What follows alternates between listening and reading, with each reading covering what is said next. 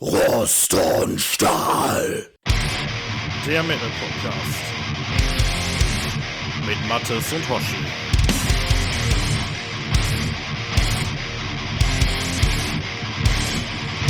Hallo und herzlich willkommen zur Folge 37 von Rost und Stahl. Wir nehmen auf am 29. Februar 2024. Mattes, an diesem Datum können wir erst in vier Jahren wieder aufnehmen. Auch irgendwie witzig, oder? Dabei wollten wir eigentlich eher Ja, aufnehmen. tatsächlich. Ja, eigentlich wollten wir ja ein bisschen Ja, eher, aber das 29. hat sich dann durch diverse Verschiebungen in unseren Terminkalendern dann nicht so ergeben, ne? Aber so Ja, eigentlich wie immer. In letzter Zeit, Ja. immer wenn wir einen großen Plan hegen, dann kommen wir dazwischen. Aber wir sind ja noch in der Zeit. Ne? Also wir werden wahrscheinlich dann irgendwie jetzt zeitnah auch releasen können. Da kommen wir maximal vielleicht mit einem Tag Verspätung raus. Das sollte zu verschmerzen sein. Ja, das hängt tatsächlich, das ist, ist ein sehr schöner Einstieg, weil das hängt ein bisschen davon ab, wie, äh, wie der heutige Abend jetzt läuft, wie lang wir so werden und äh, vor allen Dingen, ähm, wie zurechnungsfähig ich am Ende noch bin, denn ich habe Post bekommen, Mathis. Ich habe ähm, mal wieder äh, von unserer lieben Ramona habe ich was geschickt bekommen und zwar ein Päckchen mit Bier drin. Ist das nicht lieb? Oh, kulinarisches Glück. Ja, und auch nicht irgendwelches Bier, sondern ich habe bekommen von der Geilingsbräuerei, ich hoffe, ich spreche die gerade richtig aus, Geilingsbräuerei vor allen Dingen, Geilings äh, Bräu GmbH, so. Äh, das ist die äh, Brauerei, die das Dongbier herstellt und äh, die Ramona wohnt da in der Nähe und ähm, ja, dann hat sie mir ein bisschen was äh, in ein Paket gepackt und geschickt. Fand ich sehr super und werde ich jetzt gleich auch verköstigen hier. Also, ich, Ja, äh, von dem warst du ja auch gar nicht so unang unangetan, ne? Zumindest Äh, ja. von so gewissen Sorten. Äh, ja, das ist äh, tatsächlich ein anderes. Das ist, äh, da- weil, also das Dong hat ja also sein exklusives Bier, das wird ja von, von unserem Kumpel Kai gebraut, ne? Äh, da in dieser Brauerei. Ähm, aber äh, ja, das ist auch super. Das ist ein Kellerpilz, habe ich hier einmal und ein Alt hat sie mir geschenkt. Das Ja, finde ich richtig gut. Geht doch auch mal. Guck mal gerade. Ah, nee, das, das Alt ist aber tatsächlich von einer anderen Brauerei, sehe ich gerade. Äh, aber das äh, Kellerbier, davon habe ich äh, eins auch schon getrunken, kann deswegen sagen, das ist super und werde mir gleich das zweite reintun. Ja, ähm, apropos, äh, wir sollen schöne Grüße ausrichten an den äh, lieben Dennis, den wir hier mal zu Gast hatten von der Ramona. Äh, hiermit geschehen, schöne Grüße. Ja, Von schöne uns. Grüße, mein Lieber. Ja, ähm, willst du den. Hörer. ja, äh, willst du den äh, äh, anderen äh, treuen Hörern einmal kurz äh, erklären, was wir hier heute vorhaben? Beziehungsweise, nee, ach komm, wir, wir haben doch Zeit eigentlich, oder? Wir machen doch nicht so viel, oder? Können eigentlich noch ein bisschen Ja, plaudern, wir oder? hatten uns ein Thema vorgenommen, das hatten wir auch schon ein paar Mal angeteasert. Also eigentlich ist wahrscheinlich auch schon allein durch den Titel dann klar, worum es heute gehen wird. Aber wir haben es ja schon ein paar Mal gesagt. Wir reden heute über die Band Magnum, die auch bei unserem vorletzten Voting einen äh, soliden zweiten Platz hingelegt haben. Und ähm, ja, dementsprechend, äh, beziehungsweise Platz zwei und drei haben sich, glaube ich, die Punkte geteilt. Ich weiß es gar nicht mehr so genau. Auf jeden Fall wollten wir die noch irgendwie unterbringen mit dem aktuellen Album und haben das Ganze da mal, das Dahinscheiden des großen Tony Clarkin zum Anlass genommen, dann einfach mal Mhm. eine Magnum-Folge aufzunehmen. Und ähm, ja, ich denke, wir sind beide gespannt, wie das wird. Aber wir jetzt nicht äh, die größten Kenner sind, aber wir haben es da mal so ein bisschen durchgewuselt und ähm, entsprechend ja. unseres äh, regulären Hervorgehens uns mal so mit vier Werken ein bisschen näher auseinandergesetzt und ähm, dann schauen wir mal, was wir gleich draus machen. Ja, äh, bevor wir da reingehen, ich wollte ähm, noch mal eine, eine Sache hier loswerden. Ich äh, hatte mal kurz so angeteased, äh, so, so Smalltalk-mäßig, äh, vielleicht mal so den einen oder anderen Musiktipp hier unterzubringen, so aktuelles Zeug. Ich weiß nicht mal, das, was hörst du so gerade? Was kannst du so jetzt, ohne da irgendwie groß drauf einzugehen, sagen, was ist so gerade deins? Ja, jetzt spielst du mir gerade so ein bisschen in die Karten. Also ich bin jetzt gerade hobbytechnisch, wenn ich mich gerade nicht um unsere Folgen bemühe, die letzten Tage ähm, in einem Computerspiel versunken und dementsprechend höre ich natürlich den Soundtrack auch immer und immer wieder. Und zwar ist das, äh, hat es mich jetzt auch gepackt, äh, nachdem es mehrere Monate gefühlt alle Bestsellerlisten angeführt hat. Ich zocke jetzt Baldur's Gate 3 und entsprechend Ah, okay. bin ich momentan so ein bisschen Soundtrack-technisch unterwegs. Aber davon ab ähm, hatte ich vor wenigen Tagen noch relativ viel so im Doom-Metal gewildert und ähm, ja, vielleicht so meine letzte Entdeckung will ich nicht sagen. Die Band kenne ich schon ein bisschen länger, aber nach langer Zeit mal wieder Bellwitch rausgekramt. Ähm, für das sagt mir gerade gar nichts, ey. der sowas hört. Ja, ich glaube, so dein Tanzbereich ist das nicht so. Das ist eher, ja, Funeral Doom kann man sagen, schon so der etwas abgehobeneren Sorte. Also das, das muss man wirklich mögen. Kannst deine Frau ja mal fragen. Ich glaube, die ist da eher so in der Richtung unterwegs. Aber das hat es mir momentan musikalisch so ein bisschen neben den äh, Baldur's Gate Soundtrack angetan. Und Ja, was äh, hörst du so neben Magnum rauf und runter? Ich habe äh, tatsächlich relativ viel, aber ich, ich will mal so, so zwei, drei Sachen mal kurz einmal sagen. Und zwar ähm, eine richtig geile Live-Scheibe, Mathis. Ich habe dich ja geärgert in unserer Jahresrückblicksfolge mit äh, der Cradle of Filth äh, Live-Scheibe, ne? Da habe ich ja so ein bisschen die Regeln Ja, geärgert hast du mich nicht, aber das äh, war nicht so ganz sauber gespielt. Ne? Ja, wir hatten ja eigentlich gesagt, wir machen keine Live-Alben, aber das äh, musste einfach da rein. Ähm, und Ja, äh, das ist auch großartig. Also, dann wäre die bei mir, wenn wir sowas auch äh, mit aufnehmen würden, äh, bei mir wahrscheinlich auch irgendwie mit reingelandet. Das ist ja klasse, allein schon wegen den zwei neuen Tracks, die auch wirklich nicht schlecht sind. Ja, äh, Ja, also, also ein absoluter gewesen. Kandidat, der es möglicherweise da wieder reinschaffen könnte, bei mir ist im Moment äh, die Summer-Platte, die Passage Live. Ich weiß nicht, hast du da mal reingehört? Ja, du hattest mir, ähm, also bevor die Platte released wurde, hatten ja schon zwei Mhm. Tracks vorab released. Und ist ja im Prinzip auch nur ein Re-Release, diese Scheibe. Ne? Und ähm, also dann als Live-Platte jetzt und äh, ähm, hat mir sehr gut gefallen. Also das war jetzt bei weitem nicht meine liebste Summer-Platte als Studio-Version, aber die beiden Tracks, die du mir da vorab zugespielt hast, äh, muss ich sagen, die haben mich schon ganz schön vom Hocker gehauen. Also ich bin da auch gespannt drauf, äh, in die Scheibe mal komplett reinzuhören. Ja, die ist erschienen mittlerweile, kannst du auf, äh, auf dieser oder, oder Spotify oder so. Also die äh, ist sehr, sehr stark, finde ich. Ähm, ja gut, aber wie gesagt, äh, will ich nicht allzu sehr darauf eingehen, ist halt, äh, die Passage ist halt eine Platte von, ach, ich weiß gar nicht, irgendwann aus den 90ern oder 2002 oder so, ich weiß nicht. Äh, da müssen die Summer-Fans ja, ich müsste End-90er-Werk gewesen sein. Ja, ist, auf- ist auf jeden Fall ein Studioalbum, was die äh, komplett aufgeführt haben, irgendwo, keine Ahnung wo. Und da, da gibt es auch ein paar Videos zu auf YouTube, auch sehr sehenswert, also Live-Videos und extrem stark. Also hätte ich nicht gedacht, dass die mich so catcht, die Scheibe. Ähm, ansonsten will ich noch mal zwei äh, kleinere Nummern loswerden. Ähm, und zwar ähm, ist, ich glaube, gestern, nee, gar nicht, äh, vor einer Woche, ist äh, die neue Smorra-Platte. Smorra aus Gelsenkirchen, die machen so, ja, was ist das? So, so Thrash-Zeug irgendwie. Ähm, auf jeden Fall sehr, sehr starke Scheibe. Auf jeden Fall mal reinhören. Welcome to Your Nightmare heißt die. Und da werde ich wahrscheinlich demnächst eine Schatzkiste zu machen, obwohl das eigentlich nicht so ganz äh, passt, weil die Platte noch nicht alt genug ist. Und zwar habe ich ähm, mir das Demo von Old Ruins reingetan. Das, Ja gut, aber ich meine, das Ko- das Korsett ziehst du dir aber nur selber an, wenn du jetzt noch nach Alter gehst. Ja, das ja. ist ja dein Format, da kannst du ja eigentlich besprechen, was du willst. ja, das, das, ja, also die ist jetzt, ja gut, ich sehe gerade, die ist auch schon vier Jahre knapp alt. Also ja, also ist auf jeden Fall mega stark. Äh, Die Scheibe habe ich so zwei, dreimal durchgehört. Ähm, Also die, die haben jetzt ein Album rausgebracht äh, Ende letzten Jahres. Und ähm, ich habe das Demo hier liegen. Ich hatte mir das auf dem Konzert gekauft letztes Jahr. Haben wir auch, glaube ich, darüber berichtet hier über das Konzert. Das, die, das ist die Band, die hier Diablo als Thema hat. Das Computerspiel, ne? Äh, auch, Also ich erinnere mich, ich weiß nicht, ob sich die Hörer erinnern, aber da haben wir, glaube ich, so eine Sonderfolge draus gemacht du hattest da von deinem Konzerterlebnis berichtet. Ja. Und ähm, also das, äh, die EP kann ich echt super empfehlen. Äh, über das Album weiß ich, kann ich noch nicht so ganz viel sagen. Ich habe es erst einmal gehört, aber ist auch ganz cool. Ich finde die Produktion von der EP oder Demo, die ist halt mega geil, weil die so richtig rau ist. So, das ist so richtig Black Metal-mäßig phasenweise. Also kann man sich echt geben. Ähm, gibt's äh, tatsächlich zwischen Smorra und ähm, äh, Old Ruins gibt's, meine ich, Personalüberschneidungen, ohne mich da jetzt äh, zu weit aus dem Fenster zu lehnen. Ja. Und ansonsten. Ja, was jetzt nicht sonderlich überraschend wäre, ne? Kommen, kommen ja alle so aus ähm, einer Area. Ja, ja, das ist alles Gelsenkirchen, meine ich.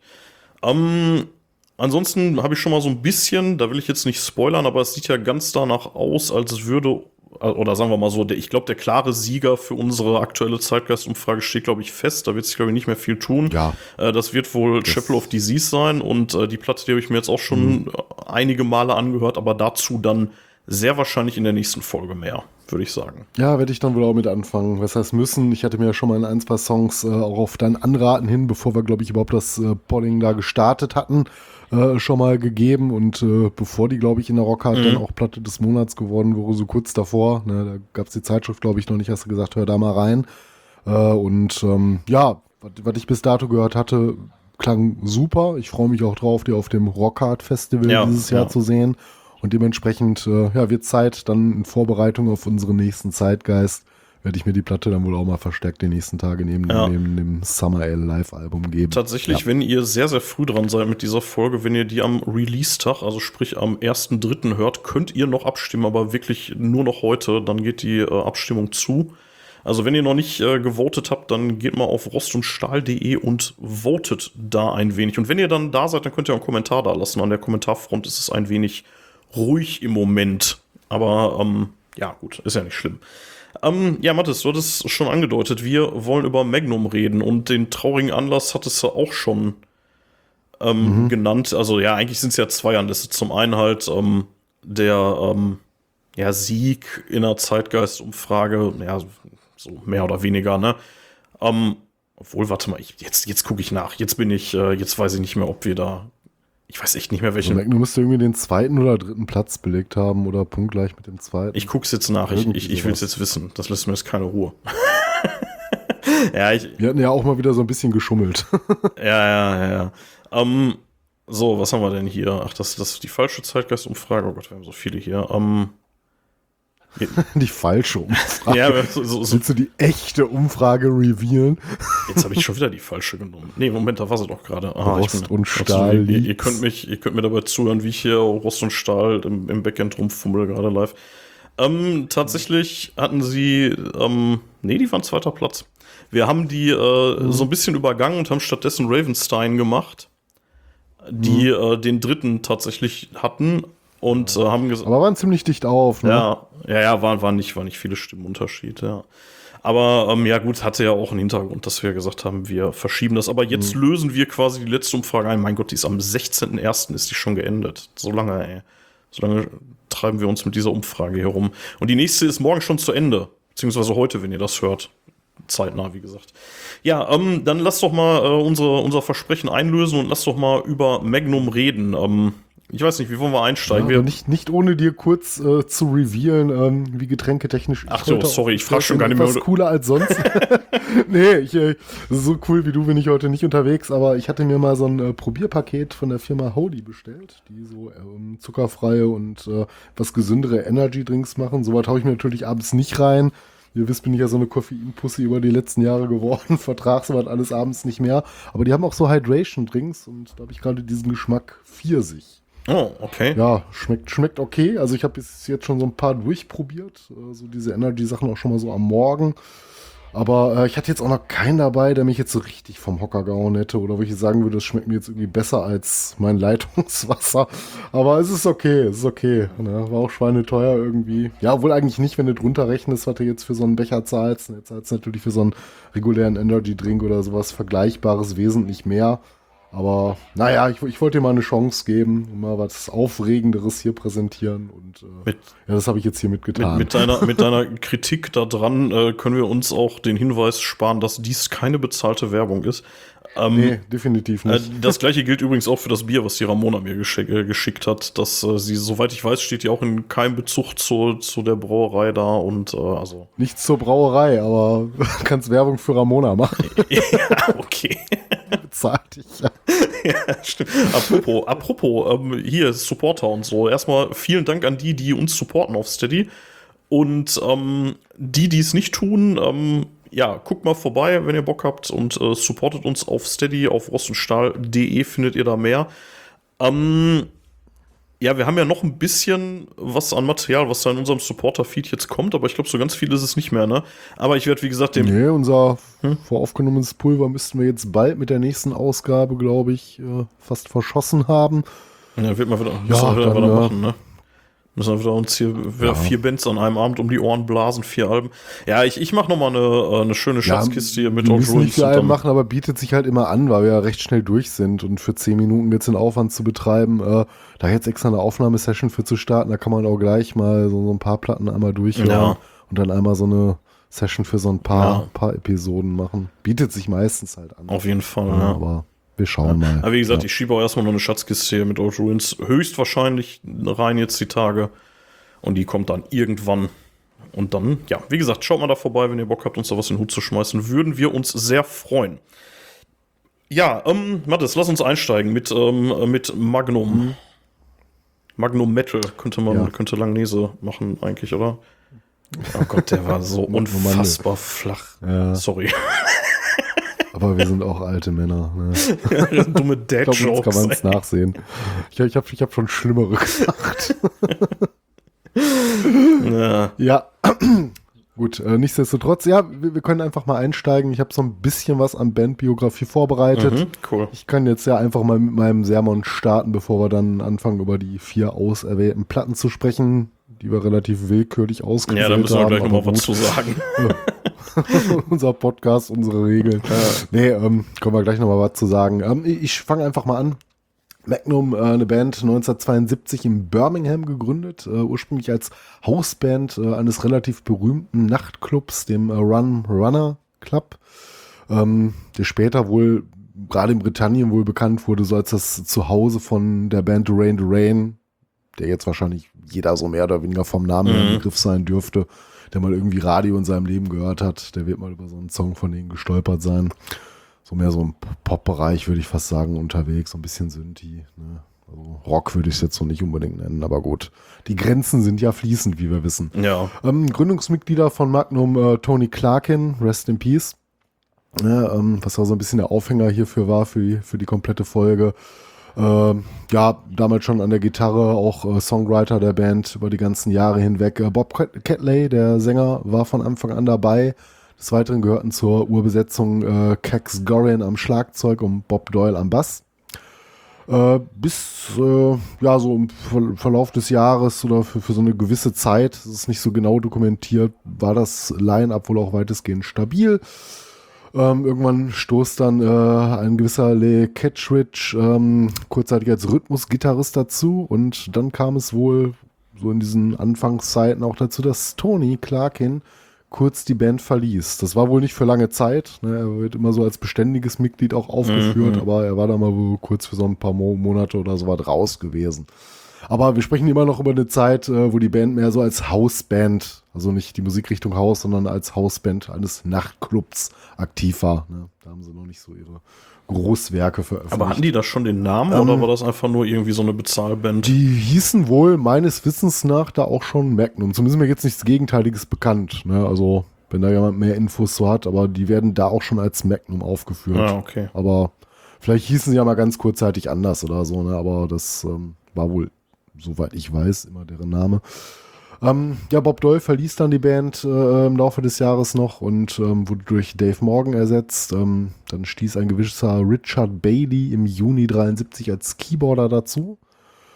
Verließ die Band dann aber auch schon wieder im folgenden Jahr für zwei Jahre und äh, Magnum begann dann so langsam äh, so einen eigenen Stil zu entwickeln. Ne, ich meine, weiß ja, was so typischerweise so Bands von so Clubs spielen. Mhm. Das, ähm, ja, Ch- Chanson will ich es nicht nennen, aber äh, hat wahrscheinlich schon so ein bisschen Big Band Flair mitunter auch gehabt, was man da so äh, wahrscheinlich so einem breiten Publikum kredenzt. Ne? Irgendwas auf der Gitarre gefiedelt, vielleicht ein paar Cover-Songs, sowas in der Richtung. Ne? Da war man, glaube ich, noch ab davon, so diese Werke zu schreiben, ähm, über die wir dann so ab 78 mit dem Debütwerk reden. Das ist ja noch einige Jahre vorher hier. Ne? Ja.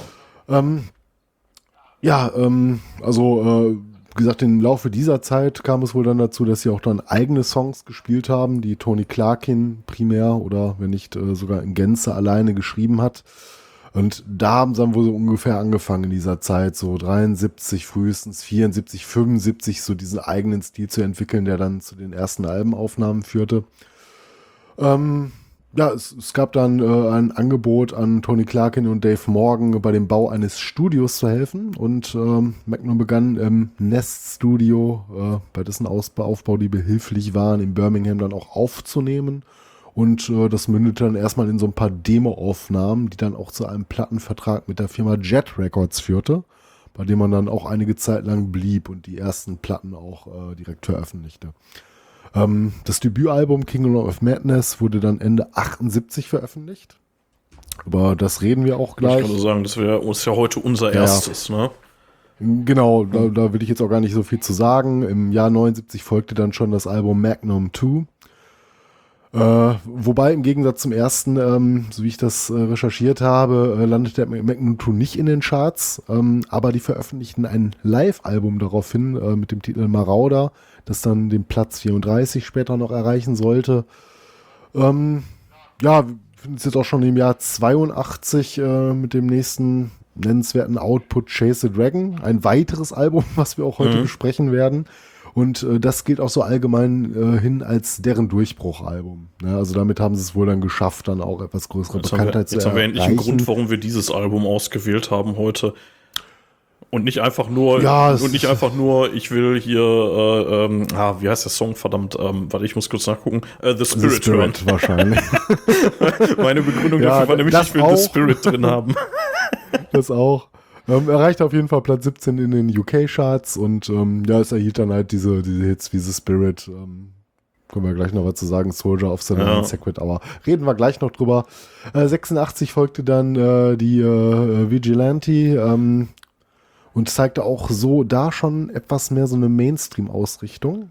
Ähm, Ah, Moment, warte mal, du bist, du bist gerade über die äh, 11th Hour und Storytellers Night bist du gerade drüber ja, ich, äh, ich, wollte jetzt auch nicht Äh, jedes nee, nee, Album nee. einzeln aufzählen. Nee, all- nee, alles, alles gut. Ähm, ich hatte nur gerade, ich, ich, ich war gerade irgendwie dabei, ich hatte das irgendwie für Songtitel gerade gehalten und äh, dachte gerade so, hä? nee, nee. Ähm, Okay.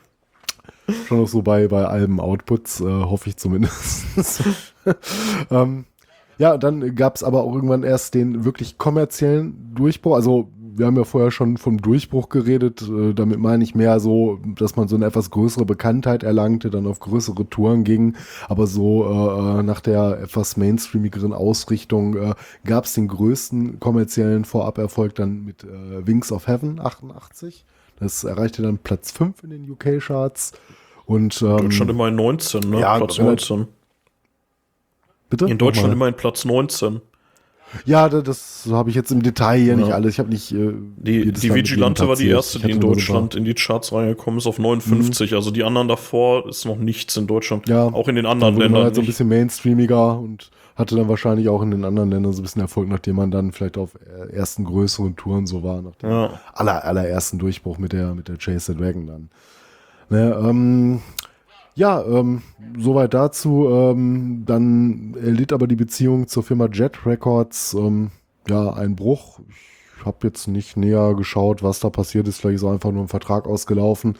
Und ähm, nach dem Album The Eleventh Hour von 83 endete äh, dann die Zusammenarbeit erstmal und äh, die Band wechselte zu Polydor und veröffentlichte dann 85 äh, On a Storyteller's Night und das erreichte immer noch Platz 24 in den UK-Charts und die Band ähm, ja, wurde dann in Europa auch zunehmend bekannter und bekannter und äh, die Folgejahre brachten dann natürlich noch weitere Erfolge mit. Ne? Ich hatte ja gerade schon hier mal äh, Vigilante schon Ja, angefangen, ja, ja. of Heaven schon erwähnt. Good Night LA ist auch ein Album, was man dem Zuge wahrscheinlich nennen muss. Ähm, dann kamen die 90er Jahre und wie wir wissen, war das für Hard Rock und Heavy Metal nicht die leichteste Zeit. Äh, die Zeit brachte dann so ein paar Herausforderungen auch mit sich. Ähm, unter anderem wurde dann wohl mehrfach auch das Plattenlabel gewechselt und äh, es gab dann auch eine vorübergehende Trennung der Band im Jahr 95. Ähm, bis man sich dann aber im Jahr 2001 auch äh, wieder reformierte und ähm, dann bekanntermaßen, der Rest ist Geschichte, auch da wieder kommerzielle Erfolge feiern konnte. Unter anderem, äh, worin das Ganze natürlich münden wird, äh, in dem wahrscheinlich letzten Werk der Band äh, dieses Jahr mit Here Comes the Rain, was wir auch besprechen werden. Mhm. Ja, im Laufe der Jahre gab es natürlich ähm, hier und da mal äh, Wechsel äh, an, an den Fronten. Die Bandmitglieder wurden soweit ausgewechselt, aber das Kernduo Bob Catley und äh, Tony Clarkin blieb eigentlich bis zu äh, Clarkins Tod im Januar diesen Jahres äh, soweit bestehen. Und äh, auch in den Tagen, wo es Magnum nicht gab, äh, haben die beiden auch zusammen noch Musik gemacht.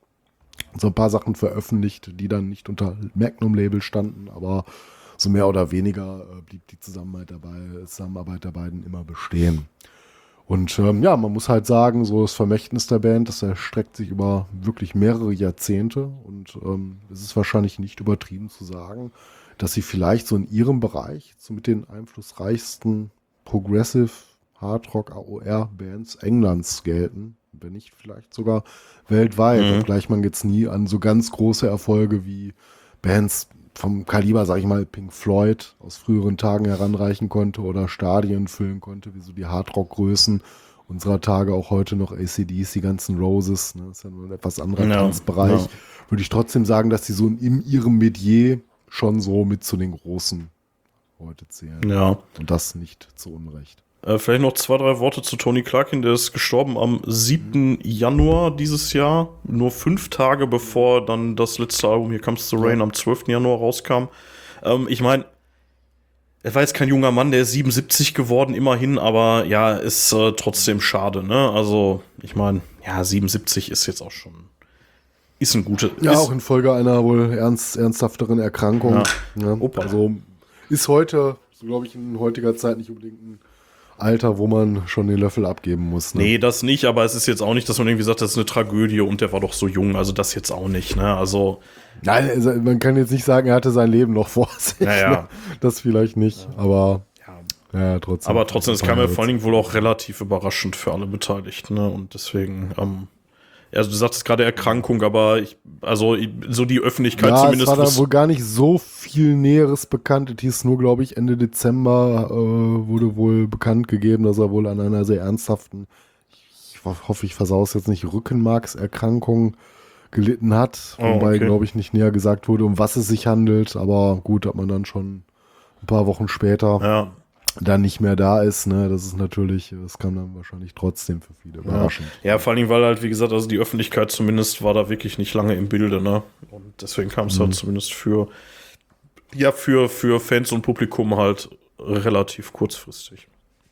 Ja, und aber Mhm. Ja. man kann sagen, also so schade das auch ist, aber wie gesagt, der, der ist immerhin 77 geworden.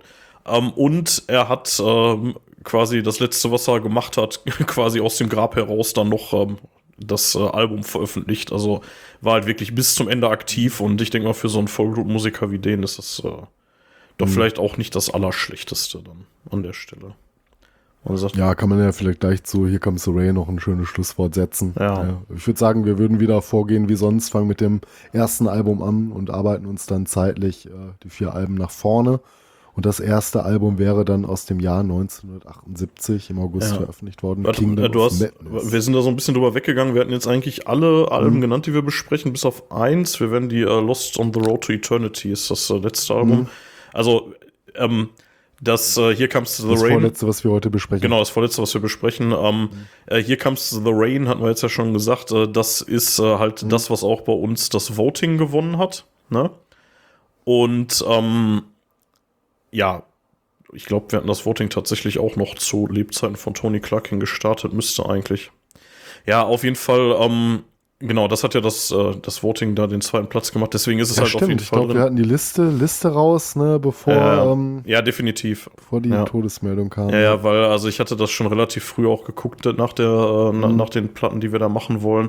Man muss ja immer so ein bisschen gucken am Jahresanfang, was erscheint denn überhaupt, bis die äh, wir- weil wir, wir haben ja gesagt, wir wollen so ungefähr im gleichen Jahr bleiben. Das ist natürlich ein bisschen doof, wenn die, ähm, wenn die äh, Abstimmung Mitte Januar endet, so, ne? Aber Gott sei Dank kam da relativ viel dann noch und ja. Genau, äh, dann, ja, genau, wie du gesagt hast, wir fangen hinten an, äh, 1972 mit äh, Kingdom of Madness. Ähm, Wollen wir uns wieder über, Ja, ich würde erstmal so ein paar, Ja. ja, so ein paar Trivia-Sachen Genau. noch raushauen, dann können wir es über das Artwork sprechen und dann unseren Sermon über die Musik ergießen. Gerne. Ähm, ja, gut. Äh, King of Madness, äh, das Debütalbum, aufgenommen tatsächlich schon 76 und dann aber 78 von Jet Ach, Records. 78, ich habe 72 gesagt, das war Bandgründungsjahr, ne? Ich, ich esel. 72 war ja, ja, Bandgründung, genau. 78. Ähm, ja, im August ähm, 78 erschienen, glaube ich. Äh, das Album erhielt soweit auch gute Kritiken und äh, wurde von der Presse als flötenlastiger Progressive Rock mit einfallsreichen. Als- als was lastiger? Beschrieben. Ach, Flötenlastiger. Flötenlastiger, ja, ah, okay. Mhm. Ja, so Jazz Total-mäßig, ne? Ja, ja, genau. Ja, mhm. auf jeden Fall eine Referenz, Ja. die äh, zumindest in den frühen Tagen eine Mhm. Rolle spielen.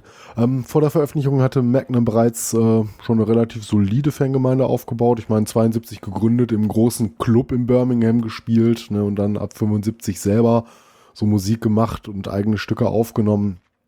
Ähm, ja, ähm, das Album debütierte respektabel auf äh, Platz 58 der britischen Charts, sofern ich das gerade noch nicht erwähnt hatte.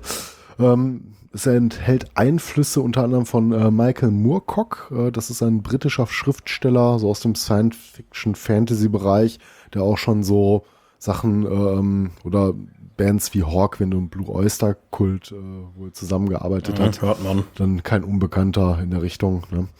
Ähm, ich selber habe, glaube ich, nie was von dem gelesen. Oder ich weiß nicht, hast, hast du irgendwas von dem? Du bist ja auch so ein Sci-Fi-Nerd.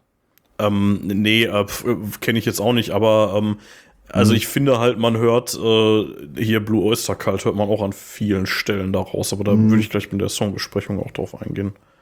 Ja. Ähm, soweit äh, zwei Singles, Kingdom of Madness und, äh, äh, Madness und äh, Invasion, wurden äh, zur Promotion äh, veröffentlicht, äh, nachdem auf den extensiven Tourneen zu der Zeit die meisten Songs auch schon äh, on the road for Publikum getestet wurden. Ne? Also, wie gesagt, man hat ja irgendwann angefangen, selber Songs zu schreiben, so ein bisschen auf Tour zu gehen. Gerade so, so, was man so im Demo-Bereich vielleicht noch aufgenommen hat, da hat man hier und da bestimmt mal was ausprobiert. Ein paar Songs gab es natürlich schon, bevor die Platte eingetütet wurde. Ne? Ähm, das Album wurde dann später noch in erweiterten äh, Edition veröffentlicht, ähm, wo es dann noch so ein paar Zusatztracks gibt, aber wir werden es wahrscheinlich wie immer so ein bisschen am, am der Original-Playlist halten, damit das Ganze nicht so ausufert, weil dann gibt es ja so Platten, wo du drei Bonus-Discs hast. Ne?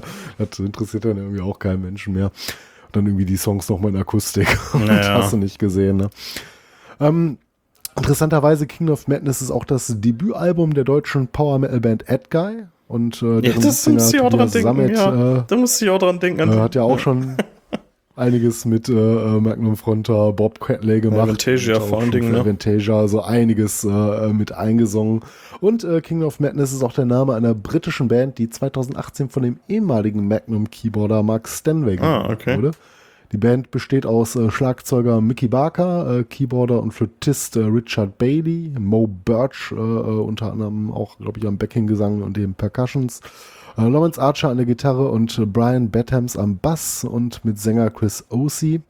Ähm, und die Band tourte hauptsächlich und spielt Songs aus der Klassik-Magnum-Ära, so von 76 bzw. 78 das Album veröffentlicht, bis einschließlich 95, also bevor die Band sich das erste Mal offiziell auflöste für eine gewisse Zeit. Also wer noch mal Magnum hören will und möchte da nah dran, also ich weiß nicht, ob Catley und Konsorten da vielleicht noch mal äh, für ein Gedenken an Tony vielleicht noch mal so eine Art Abschiedstournee mit einem anderen Gitarristen machen. Vorstellbar wäre es. Aber wer sonst noch mal in den Genuss kommen möchte, sollte mal nach der Band Kingdom of Madness äh, Ausschau halten. Und ähm, da Ja. kann man dann noch mal so die alten Das, Klassiker. das hatten wir ja. gerade gar nicht so gesagt, ne? aber soweit ich weiß, sind die nicht Mhm. offiziell aufgelöst jetzt. Ne? Also, Nee, da gab es, glaube ich, noch kein offizielles Bandstatement zu, aber ich wage es doch stark zu bezweifeln, ob die Band unter dem Banner noch mal Platten aufnehmen wird. Ich kann es mir fast wahrscheinlich nicht, nicht. vorstellen. Wahrscheinlich nicht. Ja. Aber ob es vielleicht noch hier und da die eine oder andere Live-Aktivität geben wird oder ob sich vielleicht die beiden Bands, die Reste von Magnum und vielleicht dieses äh, Kingdom of Madness Projekt zusammenschließen, mal für so eine Geschichte, ist ja durchaus alles vorstellbar. Ja. Da muss man mal abwarten, was die Zeit da bringt. Wäre natürlich schön, das auch nochmal on the road zu sehen und ähm, Tony fände es wahrscheinlich gut, wenn auch äh, seine neuen Songs noch einmal zu Live-Ehren kämen. Ja. Also sag mal, Mathis, da sind wir gar nicht drauf eingegangen. Ähm, warst du ähm, mit mir 2019 auf dem Rockhard bei denen? Ja, Die einmal da. hatten wir uns angeguckt. Also ich, ich, war- ich war auf jeden Fall dabei. Ich weiß nicht, ob du dir das gegeben hast, weil Ja, es ist, ich habe es auch gesehen, aber es ist mir leider nicht so nachhaltig im Gedächtnis geblieben, wie es vielleicht sein sollte. Ähm, kann, kann dem einen oder anderen Bier zu viel geschuldet sein. Ich habe sie definitiv gesehen, aber die Erinnerung daran ist leider auch so ein bisschen schwammhaft. Aber ich glaube, abseits von diesem äh, Gig auf dem Festival habe ich die Band, glaube ich, bislang noch nicht. Nee, nee, die tue ich auch nicht. Aber ich habe gute Nachrichten. Wenn dir der Rockhard-Gig nicht in Erinnerung geblieben ist, ich glaube, der ist entweder komplett oder aber eine ganze Reihe von Songs auf YouTube. Der Rockhard Festival-Gig. Also kann man sich da angucken. Ja. Und äh, auch in einer, in einer ordentlichen Qualität, äh, ganz gute Stimmung da. Ähm, also kann man sich mal geben. Also Ja, ist ja meistens, ne, was, was die Rocker so an Live-Content vom Festival raushaut, das ist ja meistens Ja. ziemlich Sahne, ne? genau. Ja. Ja. Ja, wollen wir. Ja, wollen wir aufs Artwork genau, Art, zu sprechen genau, kommen? das ist ja schon äh, so, also zumindest von den Platten, die wir heute besprechen, schon ein bisschen außergewöhnlich und ich glaube auch im gesamten Katalog einigermaßen Mhm. ja, outstanding. ich wüsste ne? jetzt auch nichts Vergleichbares, aber wollen wir erstmal erzählen, was man da sieht? Ähm, Also- Im Wesentlichen. ja, so ganz glaub, eindeutig so ein das Auge, ne? So ein Auge von einer Katze, es wirkt so ein bisschen felin, finde ich, Ja, oder? oder? eine Eule oder so. Ähm, also, ja es, könnte, es Ja. könnte eine Katze, also erstmal komplett schwarzer Hintergrund. Man sieht irgendwelche Schemen in dem Hintergrund. Äh, oben links äh, Bandname, nicht Logo, weil Logo hatten sie da scheinbar noch nicht. Ähm, Irgendwie in so einer komischen äh, handschriftartigen Schrift. Und äh, ja, rech, rechts davon äh, halt der Titel, beides oben an, am oberen Rand. Äh, wie gesagt, komplett schwarz. Dann sieht man ein Auge. Ja, es könnte eine Katze sein, es könnte aber auch irgendein Vogel sein, Rabe, Eule, weiß ich nicht, irgendwie sowas. Äh, man sieht auch nur so die untere Hälfte von dem Auge, die ähm, halt die Pupille, ne? Und Ja. ähm, ja, die Pupille besteht ja irgendwie aus einem Gemälde, ne? Und das müsste man wahrscheinlich Ja, kennen. ich könnte mir auch gut vorstellen, dass das ein Bild ist. Also es ist so eine leicht schiefe, urbane Kulisse. Ja. Und wenn du mich jetzt so fragen würdest, für mich, aber ich bin auch kompletter Kunstdilettant und äh, nicht Wisser, aber für mich hat das so ein bisschen das, was mir noch so vom, vom Hundertwasser Ja, genau. Das hätte ich jetzt auch gesagt. so ein Zeichenstil, ja. Also vielleicht ist es sogar ein Gemälde von denen. Irgendwas zwischen 100, 100 Wasser und Rosina Wachtmeister. Ja. Zumindest, zumindest wenn es das eine Katze ist. Also, also ähm, 100 Wasser hätte ich da auch sofort gesagt, auch so von der Farbgebung her und so. Es ist ein bisschen verzerrt, Ja. deswegen ein bisschen schwer zu sagen. Aber, Aber hat was davon, da liege ich nicht ganz so, ganz so daneben, ne? nee, würde ich, aber- also hätte ich auch sofort, habe ich auch sofort daran gedacht, als ich das gesehen habe. So, also dieser orange-rote Himmel dahinter und dann so diese, diese sehr stilisierten Häuser und Brückenbögen und so und was man da so sieht, das sieht schon sehr nach 100 Wasser aus, ja. Friedensreich 100 Wasser. Ich war letztens irgendwann mal auf so einer, ähm, das war keine Ausstellung, das war so eine Audio-Video-Geschichte in Dortmund, in so einer alten Industrie. Da war 100 Wasser und noch zwei andere Künstler. Nee, nee, ein anderer Künstler, ich, ich weiß aber gar nicht mehr wer, aber auch irgendwer so aus der Zeit von 100 Wasser. Ähm, und ähm, dann noch so eine moderne, ich weiß nicht, so, so computergenerierte Grafik-Lichtzeugs-Show war da auch noch zwischen. Ähm, war ganz nice. Da hat man halt sehr, sehr viel 100 Wasser gesehen. Deswegen also habe ich auch sofort dran gedacht. Direkt. Ja. Ja. Ähm, ja, ansonsten Ja, cool. insgesamt finde ich nicht so besonders spektakulär, ehrlich gesagt. Man kann drüber reden, aber man kann eigentlich über fast jedes Cover lang und breit reden. Ähm, ist ein bisschen mysteriös.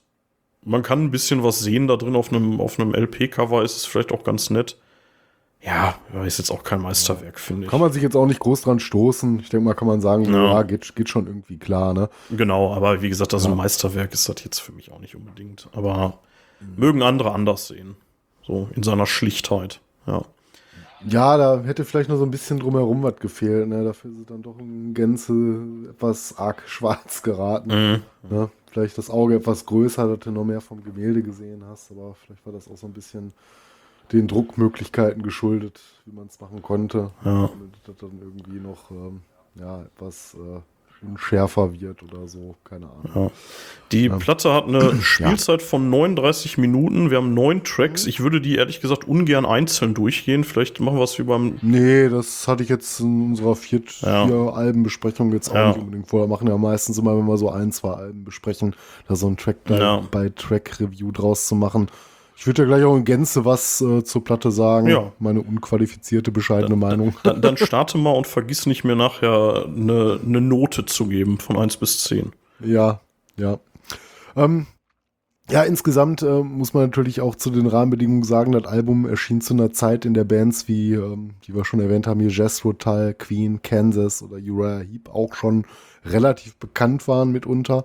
Ähm, ja, in den neuen Songs von Kingdom of Madness ähm, spiegelt sich schon so der Geist auch des 70er Rocks, also Hardrock möchte ich es ja nicht mal nennen, so unbedingt äh, äh, schon wieder, ne? Und ähm, ja, die, befand, die Band befand sich zu der Zeit zwar noch äh, so, glaube ich, in ihrer Findungsphase, kann man sagen. Also man hat ja 76 das Ding aufgenommen, 75 so ungefähr angefangen, so eigene Songs zu schreiben. Ähm, zumindest so größeren Stil, ne, dass man da jetzt mal so ein Album mit aufnehmen wollte. Aber das hat schon so auch so seinen eigenen Charme. Ne? Ähm, also insgesamt äh, ist das Album vielleicht nicht absolut revolutionär und vielleicht auch, und da haben wir uns ja auch schon kurz drüber unterhalten, etwas aus der Zeit gefallen. Aber Mhm. sprach es schon so, glaube ich, das, was so im damaligen Zeitgeist, glaube ich, noch als relativ modern galt und kann in dem Sinne auch vielleicht so als modernes Kind seiner Zeit noch beschrieben werden. Oder zumindest das, was so in dem Bereich, in dem man rein wollte, angesagt war. Ne? Ich meine, die Referenzen sprechen ja nun mal für sich, was man da so an großen Bands, die auch heute noch Bekanntheit haben, raushören kann.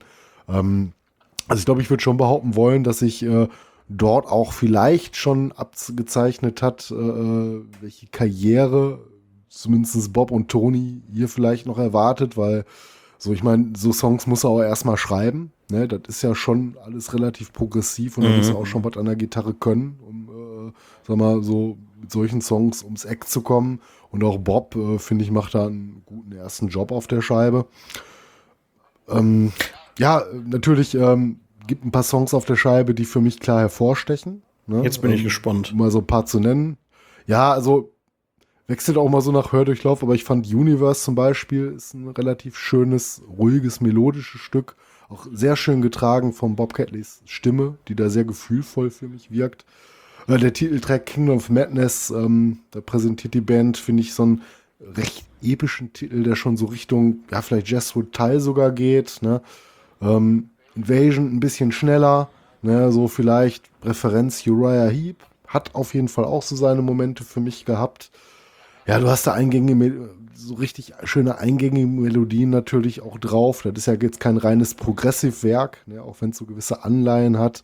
Dann hast du so, einen- so einen Song, der auch voll in diesen 70er-Spirit lebt, so The Bringer oder All That Is Real. Ne? Das sind ebenfalls so Songs, die ja nicht nur an Uriah Heep, auch an Queen teilweise erinnern. So, ne? Das ist ja auch so die Zeit, äh, ähm, wo, man, wo man so angefangen hat, bekannt zu werden. Ne? Ähm, ja, ich finde so ein bisschen progressiver The Beginning natürlich. Ne? Ähm, hört man da vielleicht so ein bisschen alte Yes raus? Ich weiß es nicht. Bin ich jetzt kein so großer Fan von, aber so eine Ahnung davon hinterlässt es jedenfalls. Ähm, etwas ungewöhnlich fand ich dann so den, ähm, ja weiß ich nicht, fast discoartig gewesen, Lord of Chaos. So, ähm, ist aber tatsächlich, auch wenn es etwas untypisch Magnum ist, wobei das ist immer schwer zu sagen für so ein erstes Werk, was typisch ist und was nicht. War, war aber so ein kleines Highlight immer, ne? Ein Song, den du sofort irgendwie wiedererkennst und äh, der so auch seine Momente hat. Und ja, unterm Strich ähm, mache ich jetzt einfach mal mein Resümee. Das ist ein Album, wie ich gerade schon gesagt hatte, wirkt aus heutiger Sicht natürlich schon ein bisschen aus der Zeit gefallen. Es hat nicht diese ganz schöne, zeitlose Eleganz späterer Magnum-Werke. Ne, ich finde, von späteren Werken kannst du durchaus sagen, dass die auch eine gewisse zeitlose Mhm. Schönheit in sich haben. Ähm, dennoch finde ich, muss man auch die Leistung hier anerkennen, mit so einem Debütwerk um die Ecke zu kommen. Und auch wenn es nicht so ganz meinen Geschmack trifft, auch wenn ich ja einigen Songs hier und da gewisse Elemente abgewinnen kann, muss man dem ganzen Tribut zollen, das Ganze vielleicht auch als Kind seiner Zeit betrachten. Und wenn ich jetzt eine Note geben müsste, klingt das Urteil vielleicht erstmal ein bisschen schlechter, als es gemeint ist, aber ich würde der Platte so 6,5 von 10 geben. Einfach aus dem Grund, da- das ist kein Album, was ich mir jetzt noch oft, glaube ich, in meinem Leben anhören werde. Und da muss man natürlich auch den Vergleich zu Alben ziehen, die einen gefallen, wo man vielleicht auch nur sagt, ja, so auf der großen Bühne und verglichen mit so anderen großen Werken ist es dann vielleicht auch nur eine 7. Kann ich da nicht wirklich in die Bereiche reingehen, weil es kein Album ist, was mich jetzt noch, glaube ich, nachträglich so fängt. Ne? Dafür, dafür hätte ich, also dafür bin ich vielleicht einfach eine andere Generation, die gar nicht mehr so mit dieser Art von Musik aufgewachsen ist. Es gibt Bands aus der Zeit, die höre ich auch gerne, die für mich aber Werke geschrieben haben, die etwas zeitloser klingen. Also Pink Floyd zum Beispiel oder alte Queen, den kann ich durchaus etwas mehr abgewinnen in ihren Frühwerken als, äh, sag ich mal, jetzt der ersten Magnum-Scheibe. Dennoch fand ich die Platte nicht schlecht. Also ich meine, 6,5, das ist immer noch ein überdurchschnittlich gutes Album. Und ähm, das wäre jetzt so meine Meinung dazu. Was denkst du über dieses Debütwerk? Ja, ich äh, kann es äh, kaum schöner sagen als du, wahrscheinlich gar nicht. Ähm, ja, also ich habe mir hier zu dem Album notiert, nicht ganz so viel, ehrlich gesagt, aber äh, ein Stichpunkt, den ich mir dazu gemacht habe, ist Proggy as fuck. Ich finde den, äh, also ich finde, manche Songs davon sind so dermaßen abgefahren progressiv, sowas wie Universe oder so. Ähm, oder also eigentlich alle, wenn man mal ganz ehrlich ist. Ähm, ich finde, die starten mit In the Beginning mit knapp acht Minuten. Das finde ich extrem mutig und dafür finde ich den Song einfach viel zu schwach für acht Minuten Gedudel. So, also dat, da dachte ich schon, ach du Scheiße. So, was, habe ich mir hier angetan? Gott sei Dank wird das Obwohl da schon diese, diese soundtechnischen Experimente schon recht spannend sind, die man da direkt schon zu Beginn anfeiert. Ne? Ja, okay. Aber, ähm, aber trotzdem fand ich den einfach viel zu lang. So, und ähm, also für einen Opener fand ich das extrem ich aber gewagt. auch. Also der, die, die Hälfte hätte irgendwie auch Ja. gereicht. Ne? Ähm, aber Gott sei Dank Ja. steigert sich das Album im Laufe der Spielzeit eine ne ganze Ecke, finde ich. Und ähm, ja, du hast Referenzen, hast du schon genannt. An Queen musste ich auch bei jedem zweiten Song denken. So, also definitiv, das ist da sowas von hart drin. Ähm, ja, und jetzt muss ich jetzt leider mal loswerden, aber Mathis, du hast The Bringer schon genannt, ne? Den würde ich übrigens auch tatsächlich als Anspieltipp nehmen. Trotzdem, kennst du von Saturday Night Live More Cowbell? Ja, klar. Und, Alter, The Bringer ist wieder bei die Blue Oyster. fucking Blaupause dafür. Äh, Kannst du mir nicht anders erzählen. Also, ich meine, ähm, also wer es nicht kennt, More Cowbell ist ein bisschen schwer zu finden. Ich glaube, das kriegst du so auf YouTube nicht mehr. Äh, da geht es darum, äh, das war von Saturday Night Live ein Sketch, wo ähm, der Producer Bruce Dickinson, warum auch immer man den so genannt hat, der hat, der wird gespielt hier von dem, ähm, ah, wie heißt er hier, der kopflose Bruce Reiter. Nee, nee, hier, wie, wie heißt der, der kopflose Reiter aus Sleepy Hollow? Mein Gott, ganz bekannt. Äh, Äh, Johnny Depp oder? bitte? Meinst du Johnny Depp oder? Nein, Nee, nein, nein, nein, nein, nein, nein. Protagonisten. Ah, wie heißt der denn nochmal? Hier, hier Chris, Christopher. Ach, ich weiß. Also ich habe das Album jetzt auch ewig nicht gesehen, ne? das Album, äh, den, den Clip auch ewig nicht gesehen. Ich glaube, da haben wir uns ja schon irgendwie vor zwölf Jahren mal drüber beömmelt oder so. Ja, ähm, auf jeden Fall, äh, die Band äh, ist, ist halt im Studio angeblich und ähm, naja, ähm, die äh, sollen halt spielen und äh, also sollen hier Don't Fear the Reaper einspielen. Und dann haben sie ein imaginäres äh, Bandmitglied dabei, was immer die Cowbell, also dieses, ähm, ja, ist halt so ein Instrument, so, so ein Percussion-Teil, ne, immer spielen soll. Und ist ganz witzig, wer den kennt, weiß, warum der witzig ist, wer den nicht kennt. Wie gesagt, schwer zu kriegen, aber vielleicht lohnt sich das zu suchen. Ähm, aber wenn man es einmal gesehen hat, kann man The Bringer echt nicht mehr hören. Tut mir leid. Das ist unmöglich. weil da ist diese fucking Cowbell drin und die ist auch so unfassbar dominant und äh, dieses, ähm, ja, dieses ganze Instrument ist, glaube ich, für immer und ewig verbrannt nach diesem Sketch, zumindest für mich. Das hat es mir extrem schwer gemacht, den Song zu hören. Aber, aber wenn man das, äh, wenn man da drüber hinweggeht, dann ist es trotzdem ein guter Song und wie gesagt auch Anspieltipp allein wegen diesem kleinen Joke da drin. Ja, ähm, ja, Bewertung. Ich finde das super schwer, weil ich will da nicht unfair sein. Auf der einen Seite, auf der anderen Seite denke ich mir, naja, ich muss ja jetzt auch irgendwie eine Bewertung abgeben, die dem entspricht, wie ich das für mich empfunden habe. Ich muss sagen, von den Platten, die wir gehört haben, mit Abstand die schwächste, also deutlich die schwächste. Ähm, du hast 6,5 gegeben. Wenn ich jetzt gnädig bin, würde ich da mitgehen, aber ich glaube, ich würde das auf die 6 sogar noch abrunden tatsächlich. Und das ist auch schon gnädig. Also ich hatte kurzzeitig überlegt, ob ich damit auf 5 oder weniger sogar gehen soll.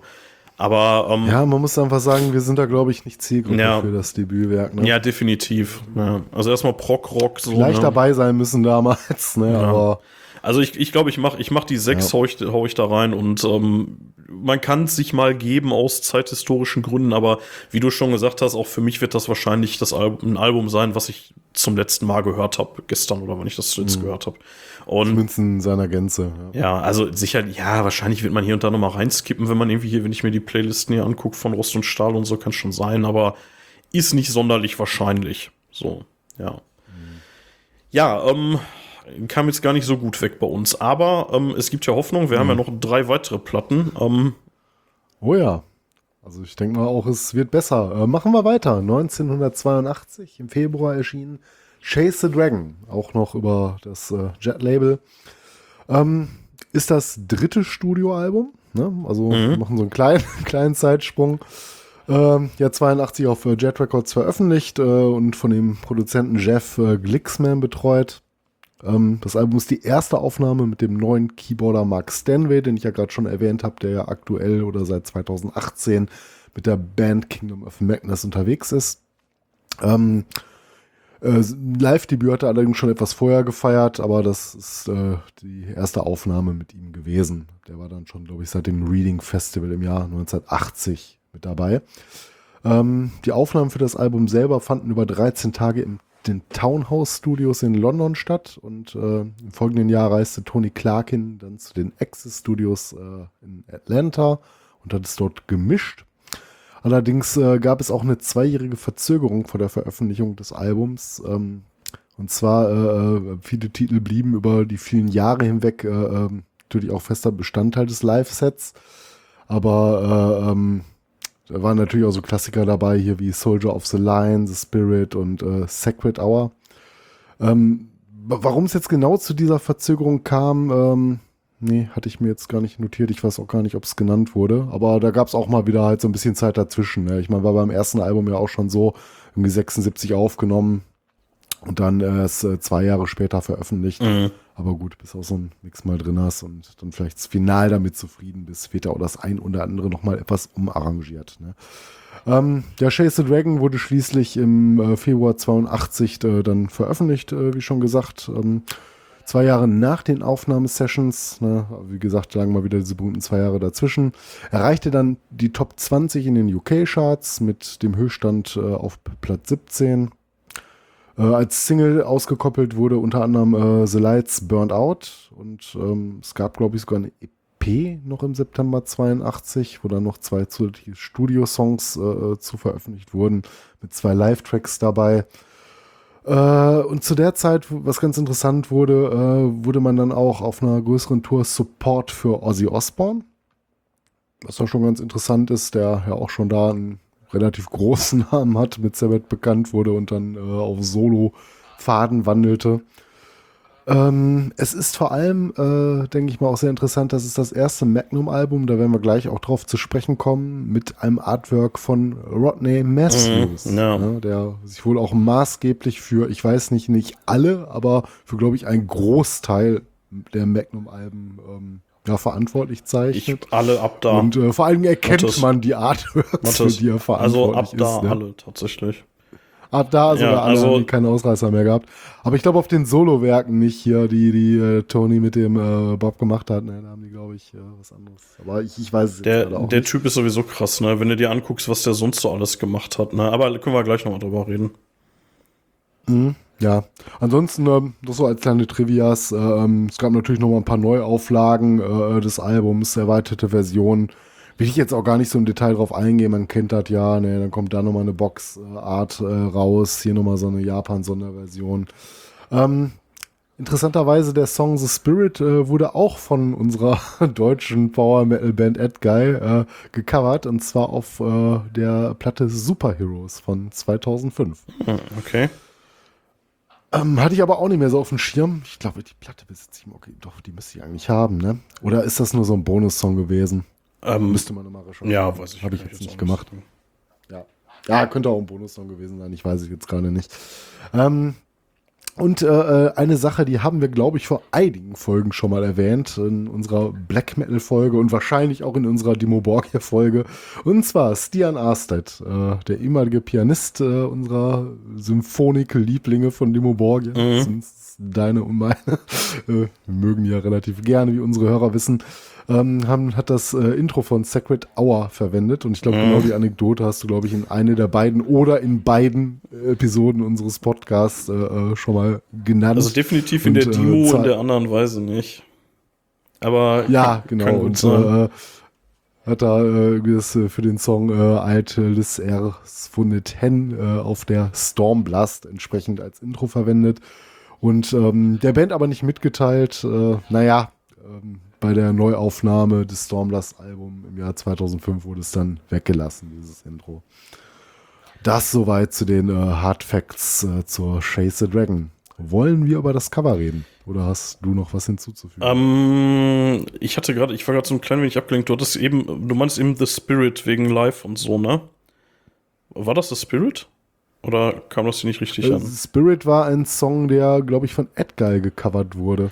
Aber Ach so. ich konnte mich da ehrlich gesagt gar nicht Ja, dran erinnern. ja ich, ich hatte zu, äh, zu äh, The Spirit, zu dem Song, äh, werde werd ich gleich auch noch drauf eingehen, aber das war so tatsächlich so ein bisschen so der Song, der mich äh, mal eine Zeit lang so ein bisschen auf den Magnum-Trip gebracht hat, allerdings nicht in der Version auf dem Album, aber ähm, ja, da kommen wir gleich zu.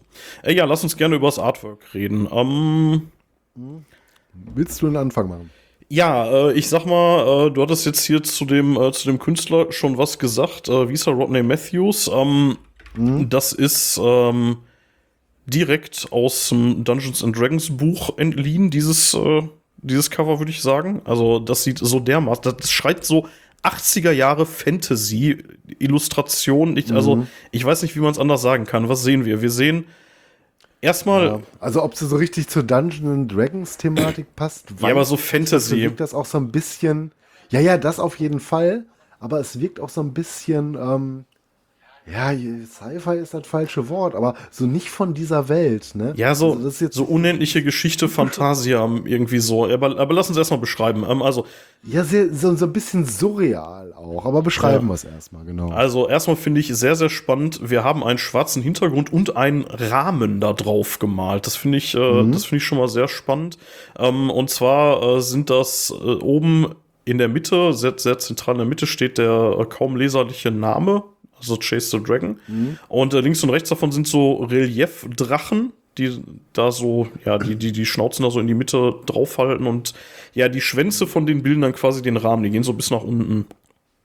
Und dann haben wir relativ dominant, aber ich würde sagen, ist nicht der Eyecatcher in der Mitte, ja, irgendwie sowas wie so ein Schloss oder sowas oder hier den, den Turm hier von, äh, wie heißt die aus äh, Unendliche Geschichte, die, die Prinzessin da, du, du weißt, wen ich meine, ne? Die kindliche Kaiserin da, genau, die könnte da drin Ja. sitzen, so ein, so ein weißer Turm, irgendwie blauer Himmel, weißer Turm, der so sehr strahlt. Ähm, Rechts im Vordergrund. aber so wie der aussieht, der wirkt ja auch schon fast so ein bisschen wie von so einer komplett anderen Welt. Ja, ne? voll. Ja, ja, ja, so, So ein könnte irgendwie alienmäßig sein. so schon Ja. fast alles, außer, außerirdisch. Ja. Fast, ne? ja, dann haben wir rechts Das irgendwie. ist auch so ein bisschen das, was ich meine. Ne? Das äh, könnte auch einfach auf einem ganz anderen Planeten sein. Ja, ja, de definitiv, da hast du auf jeden Fall recht. Ähm, rechts haben wir dann irgendwie so ein Dorn. Was ist das? So, ein- so einen dornigen Baum oder sowas, ne? Ja, so, so, also tot ist der nicht, aber so richtig viele Dorn, so komische Früchte, Ja, so etwas längliche, auch schon fast so, ja, außerirdisch wirkende Blätter. Der sieht auch so total aus wie nicht von der Erde. ja, da sind auf jeden Fall irgendwie so, so Baumpilze auch im unteren Bereich. Ja, und dann Ja. links, das soll wahrscheinlich der Dragon sein. Das sieht aber irgendwie eher aus wie so eine, so eine krüppelige Echse. Ich habe keine Ahnung. Die wendet Ja. sich da irgendwie über so Also einen ist ein Stein. stilisierter Drache auf jeden Fall, aber nicht so, wie man sich so einen Fantasy-Drachen vorstellt. Nee, ganz und gar nicht. Ja, sondern Nee. schon fast so, so, ja, weiß nicht, wie so ein Saurier Ja, ja, schon ich, fast. ich hab- würde ne? auch eher an so ein Dino oder sowas denken, ja. Ähm, aber ja. Ja. auch der hat, der, auch der könnte irgendwie was Alienmäßiges sein, das stimmt schon auf jeden Mhm. Fall, ja. Aber ich finde so, so in seiner Gänze, achso, ähm, der, der Bandname steht relativ unspektakulär, so im linke, linken oberen Viertel einfach so drüber. Also nicht, nicht weiter Ja. spannend. Etwas größer als Aber wir haben jetzt hier das Logo, das Band-Logo. Ich weiß, der war wahrscheinlich auf der Magnum 2 auch schon, habe ich nicht geguckt, aber ähm, hier haben wir jetzt auf jeden Fall das Band-Logo, wo so ein Schwert durch das M geht, ne? so von oben nach unten. Und äh, ansonsten, ja, ja, Mhm. Ja. ist, ist ein bisschen schwer zu beschreiben. Kann man, kann man sich angucken, muss man nicht. So, ähm, genau, der Drache finde ich, es sind auch eig- eigentlich sind sogar zwei, wenn man ehrlich ist, da ist noch einer so ein bisschen dahinter. Ja, das ist noch so einer, ne? Ähm, der sieht so ein bisschen aus, als hätte der irgendwie so einen metallenen Panzer, Schuppenpanzer irgendwie, ne? Und ähm, ja, das. Ich finde, das ist der Eyecatcher. Also das Ding siehst du sofort. Irgendwie, wenn du auf, wenn du auf das Album Ja, guckst, den hat. ja, und der Baum, ne? So finde ich er und der Baum. Wir bestechen so ziemlich. Ja, obwohl beides nicht im Zentrum steht, aber halt im Vordergrund. Ne? Ja, und wie gesagt, also Vordergrund, aber nicht im Zentrum. Ich- genau, ja. ich muss dabei ähm, immer irgendwie an so 80er Jahre, ja, Sci-Fi-Fantasy-Illustrationen denken. Ich finde, das sieht volle Möhre so danach aus. So, so dieses Gemalte ist halt definitiv irgendwie gemalt oder gezeichnet. Bin ich mir jetzt nicht sicher. Könnte irgendwie was mit Stift gemaltes sein oder so. Oder, also Ölfarbe ist, glaube ich, nicht, aber irgendwie so. Ja, keine Ahnung. Auf jeden Fall nichts am Computer wäre 82 bisschen früh gewesen für sowas. Ähm, ja, ich finde es ganz nett, aber auch ein bisschen befremdlich. So, also ich, ich kriege Ja. also weil, weil das, Also weil da so eine Dissonanz irgendwie besteht zwischen dem Albumtitel und diesem Cover, das, äh, das passt für mich nicht so richtig zusammen, ehrlich gesagt. ja, also insgesamt wirkt es sehr surreal, aber ich muss sagen, das ist was, was mich abholt. So einfach so vom Stil her. So was finde ich irgendwie geil. Ne? Ja, Also ob es jetzt so alles so in sich stimmig und zusammenpasst, ja gut, weiß ich nicht, aber so insgesamt finde ich schon so die Art und Weise, wie es gemacht ist, so was das Bild zeigt, ne, was hier in Szene gesetzt wird, ähm, spricht mich an. Also es ist auch so ein, so ein Cover, so, da könnte ich drin versinken. Das kannst du dir angucken, dann versuchst du so im Hintergrund Details von dem Schloss zu erkennen.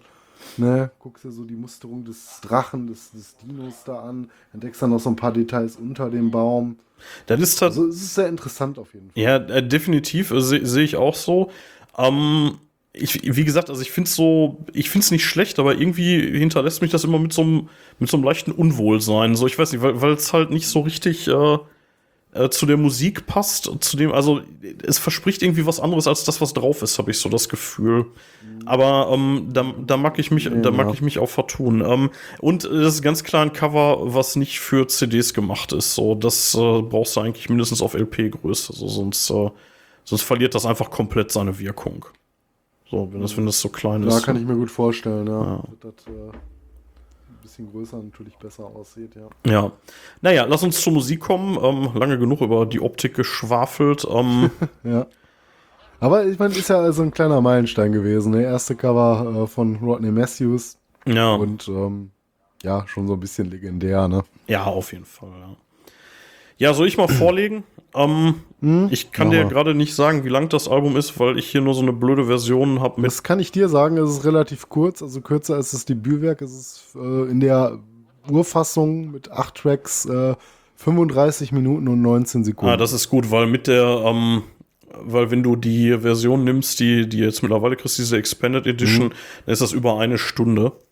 Äh, weil da noch so ein paar Live-Tracks hinten dran sind und so. Aber wir haben auch zehn Songs insgesamt. Ähm, ja, äh, Sacred Hour hat das ja schon von den Dimo Borgir-Bezug genannt. Ähm, Ich finde insgesamt, was mich ein bisschen stört, vielleicht mal als allererstes, ich finde den Gesang von Bob Catley in weiten Stellen wirkt der nicht so konsistent. Also der wirkt nicht so wie, wie auf späteren Alben. Ich finde, der hört sich deutlich anders an. Also wenn du mal Soldier of the Line nimmst, ich hätte ihn kaum erkannt. Ja. So, ich, ich hätte ihn kaum als Bob Catley erkannt, ehrlich gesagt. Also wenn ich mir so die, die Sachen später anhöre, dann, äh, das, das hörst du sofort. Oder auch wenn du Avantasia hörst, wenn Bob Catley da zu Gast ist. Ja, man könnte vielleicht auch sagen, so, so ein bisschen ähm, Frühwerk auch einfach, ne? Also er ist vielleicht auch noch ein bisschen finden müssen. Ja. Also es klingt nicht schlecht oder so, das kann man jetzt nicht sagen, aber ich weiß, was du meinst, ne? Das hörst du auf so späteren Werken und sagst, ja klar, so, das ist Bob Catley. So würde, wie hätte ich jetzt nicht gewusst, dass er ein Magnum-Album spielt, hätte ich es dir bei manchen Songs auch nicht sagen können. Ja, und ähm, tatsächlich auf dem Debüt finde ich, ist er besser zu erkennen als hier in weiten, in weiten Strecken. Zumindest, in, zumindest in einigen Songs, sagen wir es mal so. Ähm, Ja. Ja, äh, mein Highlight auf der Platte ähm, schon The Spirit, definitiv. Ähm, die haben ja, Ja, ich glaube, da gibt's auch äh, keine zwei Meinungen zu, ne? ja, Oder da gibt's vielleicht schon, aber da würde ich wahrscheinlich sogar auch mitgehen. aber wenn du davon, also ich finde die Version okay, die Studioversion hier drauf, aber die wirklich echt überragend geile Version ist auf dem Live-Album The Spirit, was ein paar Jahre später kam. Ja. Das ist, das ist wirklich genial. Wenn die, also dieser Song da live, ich glaube, der ist irgendwie in, in, in LA oder so aufgenommen worden. Der weiß man, glaube ich, nicht so ganz genau, weil das Album auf verschiedenen Konzerten halt aufgenommen wurde. Ähm, Aber das ist wirklich großartig. So ein richtig schöner, geiler Sound und mega, mega gut. Ähm, ansonsten, weiß ich nicht, so ein bisschen herausstechend finde ich noch, so, weil er ein bisschen beschwingter und leichter ist, äh, The Teacher, so der siebte Song. Der, Ja. der, geht ganz, der geht ganz gut nach vorne. Äh, We All Play the Game, ja, auch so ein bisschen, ne? Aber ansonsten, ja, Soldier of the Line, finde ich der, ja, der startet ja mit so, einem- mit so einem sehr, sehr ruhigen Intro irgendwie und ähm, Ja, gut, machen Magnum ja schon mal gerne. Ne? ja, also, also das ganze Album startet ja so und ja, das machen die auch tatsächlich auf, auf mehreren Alben, das stimmt schon. Ähm, ja, aber tatsächlich würde ich sagen, The Spirit, Sacred Hour und The Teacher sind schon so für mich die Highlights da drauf. Das andere Zeug, man kann sich das alles geben. Also da ist kein Stinker drauf, garantiert nicht. Also da ist nichts bei, wo ich sage, ach, das skippe ich jetzt. Ähm, bisschen Abzüge in der B-Note dafür, dass ich mein Bob Catley nicht auf Anhieb in jeder Sekunde erkenne. ähm, Ja. gegenüber dem Debüt für mich eine absolute Steigerung, eine deutliche Steigerung. Und ähm, wenn ich vorhin sechs strenge Punkte gegeben habe, dann würde ich hier jetzt tatsächlich schon so Richtung 8, 7,5 schon tendieren. Also ja, ich sag mal 7,5, weil da ist noch ein bisschen Luft nach oben, aber das ist es auch schon definitiv. Das ist, äh, das ist kein schlechtes Album, definitiv nicht. Ja, Anspieltipps habe ich genannt. Ähm, wenn ihr nur einen davon hören wollt, dann definitiv The Spirit für mich. Und jetzt du. Ja, ich glaube, viel, viel mehr kann ich da auch gar nicht so noch groß hinzufügen. Und ähm, nur so aus persönlicher Sicht vielleicht so abseits äh, des bekannten The Spirit. Das ist ja auch so, so ein Song, wenn man nichts von Magnum kennt, den kennt man wahrscheinlich, wenn man was kennt, ne? Äh, Habe ich mich mit dem Debütwerk vorher nie groß auseinandergesetzt, muss ich sagen. Ja. Ne? Also das war jetzt, glaube ich, so in unserer äh, äh, Magnum-Folge als Vorbereitung das erste Mal, dass ich mir bewusst, glaube ich, das komplette Album reingezogen habe. Das würde ich jetzt hier noch so, mitnehmen wollen. Und ähm, wovon ich aber überrascht war, definitiv, ist, ähm, wie relativ heavy dieses Frühwerk klingt. Ne? Also ich finde schon im Vergleich zu fast äh, ähm, manchen poppigen Nummern oder das erste Progressive-Werk, was wir da hatten, ne, dass das im Vergleich schon irgendwie ziemlich viel mit Metal zu tun hat. Ne? Das kannst du nicht über jedes Magnum-Album sagen, aber nochmal so diesen Sprung dahin. Ne? Vielleicht müsste man im Vergleich nochmal so das zweite Album Magnum 2 hören, wie sich das entwickelt mhm. hat. Ne? Aber da war ich schon so überrascht, äh, ob der Härte, ne? die, die hier auch so ein bisschen präsentiert wird. Natürlich alles so im Rahmen. Ne? Das ist jetzt natürlich äh, kein Extrem-Metal über Nee, nein, nein, beileibe nicht. Aber ähm, es äh, hat schon damit zu tun. Das würde ich jetzt zum Beispiel vom Debütwerk nicht sagen. Ne? Und ähm, ja, insgesamt, ähm, ich äh, gefallen. So instrumental sind auch die Keyboards relativ gut auf dem Album. Ähm, schön üppig ausgestattet, aber auch nicht deplatziert. Es wirkt nicht kitschig dadurch. Ähm, du hast ein sehr starkes Gitarrenspiel, schöne Melodien. Gut, mit dem Gesang muss ich dir recht geben. Ähm, wenn man es wirklich äh, streng nimmt, hätte ich bei einigen Songs wirklich auch Probleme, Bob Catlin als äh, Sänger zu identifizieren. Das war, glaube ich, auf späteren Alben etwas äh, konsistenter oder die, die Stimme hat sich da, glaube ich, mehr so gefunden, mhm. woran das auch immer gelegen haben mag. Ähm, ja, zu den Songs hast du ja schon ein bisschen was gesagt, da würde ich mich auch in dem eigentlich anschließen. Ähm, für mich ganz klar Anspieltipp äh, The Spirit. Also Teacher hat mir auch gut gefallen, war mal so ein bisschen was anderes. Sacred Hour sicherlich kein schlechter Song. Mir hat Soldier of the Line sehr gut gefallen, aber gut, klar, du fängst etwas ruhiger an. Muss man Bock drauf haben, aber macht Magnum ja relativ gerne. Äh, vielleicht zum Album generell noch. Also ich denke, Chase the Dragon ist auch heute noch so, glaube ich, eins ihrer stärkeren Alben. Also ich kenne mich jetzt vielleicht auch in der Gesamtdiskografie zu wenig aus, aber ich finde, ich will sagen, das hat heute auf jeden Fall noch eine gewisse Relevanz. Ja, glaube ich das auch. Das wird nicht ja. so aus der Zeit gefallen. Ja, gerade ne? wegen The Das ist so ein, ne? wirklich fast ja, ja, und ich würde sagen, das ist auch so ein zeitlos schönes Werk. Es ist ein relativ hartes Werk, gerade auch für die Anfänge. Ähm, auch später wurden Magnum durchaus seichter auf späteren Platten, finde ich. Nicht auf allen, aber ähm, ich finde, das ist auch schon durchaus härter als einiges, was so die Jahre darauf teilweise präsentiert wurde. Wie du schon gesagt hast, es gibt keine wirklichen Filler. Es ist gut durchhörbar. Man muss sich da nicht irgendwie durchquälen oder so. Und ähm, ja, ich, ich weiß nicht, ob man sagen, ist es ein unterschätztes Werk? Ähm, glaub, vielleicht glaub, von der Warte aus, nicht. dass es mir gar nicht so, also ich war jetzt auch nie so der größte Magnum-Fan oder habe mich nie so intensiv mit deren Schaffen befasst, aber ähm, man hört ja schon relativ viel Musik und die Tatsache, dass ich mich jetzt erst das erste Mal so mit der kompletten Platte auseinandergesetzt hat, ähm, ja, vielleicht so aus der Warte raus. Mhm. Für Fans, äh, die werden schon ähm, wissen, was sie an dieser Platte haben und die wahrscheinlich auch in- und auswendig kennen. Äh, Wertung, ich gehe da fast mit und äh, würde der Platte auch so zwischen 7,5 und 8 geben. Ähm, ja, komm, bin ich mal, ich war gerade auch schon ein bisschen gnädiger als du, dann haue ich ja auch nochmal die 0,5 mit 8 ich, Punkten. Hat mir wirklich gut gefallen und, äh, und es ist äh, definitiv, ähm, würde ich auch sagen, wahrscheinlich nicht der letzte Durchlauf für die Platte gewesen. Ja, das könnte also Ich kann mir ja. durchaus vorstellen, mhm. nicht, nur, nicht nur so vereinzelte Songs mal anzuspielen, das ist was, was du auch mal schön zum Abendessen so nebenher auflegen kannst. Ne? Ähm, bis, bisschen härter, aber immer noch ruhig genug. Schafft ein schönes Ambiente. Ne, finde ich schön. Ähm, Werde ich nicht zum letzten Mal gehört haben. Wäre eine Scheibe, die, wenn ich sie zu einem vernünftigen Kurs auf Vinyl oder CD kriege, auch Mhm. durchaus mitnehmen würde. Ähm, ich glaube, Vinyl ist ein bisschen schwierig generell bei Magnum, so wie ich das gesehen habe. Ich hatte mal so ein bisschen geguckt. Äh, es gibt da irgendwie, glaube ich, keine Re-Releases im Großen und Ganzen und ähm, die sind, wenn, dann sind die auch vergriffen. So, also ich hatte mal so ein bisschen geguckt. aber, vielleicht noch ein bisschen, äh, bisschen Sitzfleisch haben. Man könnte sich ja durchaus vorstellen, dass ähm, jetzt so zum vermuteten Ableben der Band Mhm. und vielleicht zu Tonys Ehren da nochmal vom äh, äh, Label entsprechend, ähm, sofern auch alle Rechte heute da sind, wo sie sein müssen, vielleicht nochmal so ein Boxset erscheint. Ja, ein das stimmt. Boxset nochmal mit den größten Klassikern.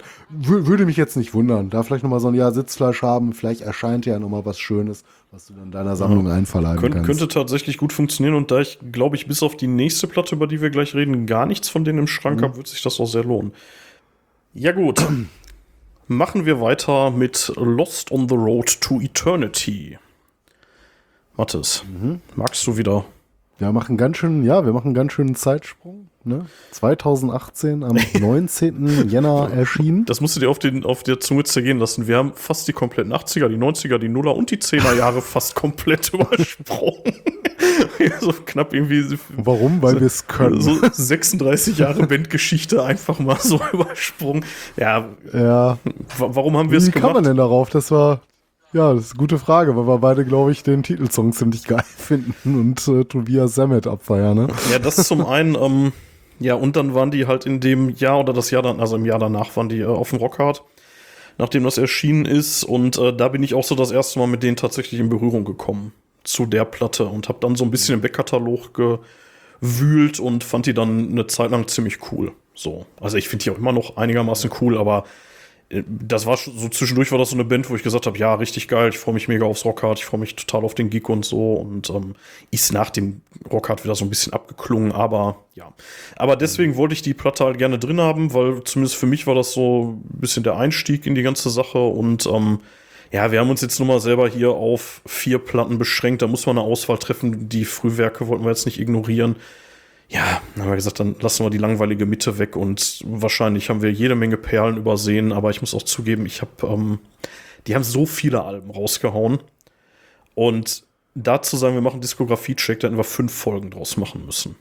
Das hätte nicht geklappt. Yeah, haben wir so richtig Bock drauf gehabt. Ja, das hätte einfach nicht geklappt. So, das, äh, deswegen, also wir mussten halt eine Auswahl treffen, die ist relativ wahllos gewesen, aber wir wollten natürlich das letzte Album, weil es ja das Voting gewonnen hat, und dann die anderen mhm. drei waren mehr oder weniger frei dann in unserer Hand. Wir wollten ein bisschen den Querschnitt abbilden. Ja, die Chase the Dragon stand eigentlich auch relativ schnell fest. Ja. Ähm, ich glaube, so dann das Debütwerk, das war dann, glaube ich, so das letzte, für das wir uns entschieden genau. hatten. Wo wir beide irgendwie keine Ahnung hatten, hast du gesagt, ah, komm, lass mal Debüt machen. Ja, es ist, ist, ist meistens keine schlechte Idee, das Debüt mit reinzunehmen, dann weißt du, wo es herkommt, so, ne? Ja. ja, ja. Genau, aber von 2018, Lost on the Road to Eternity. Ähm, ja, äh, Tobias Sammet ist schon ein paar Mal gefallen, der im Titelsong ja auch mitsingt. Mhm. Ähm, aber lass uns mal erstmal ein bisschen die Historie, falls du dazu was hast. Ja, ja, so, so ein paar kleine Facts, äh, paar kleine Fun Facts.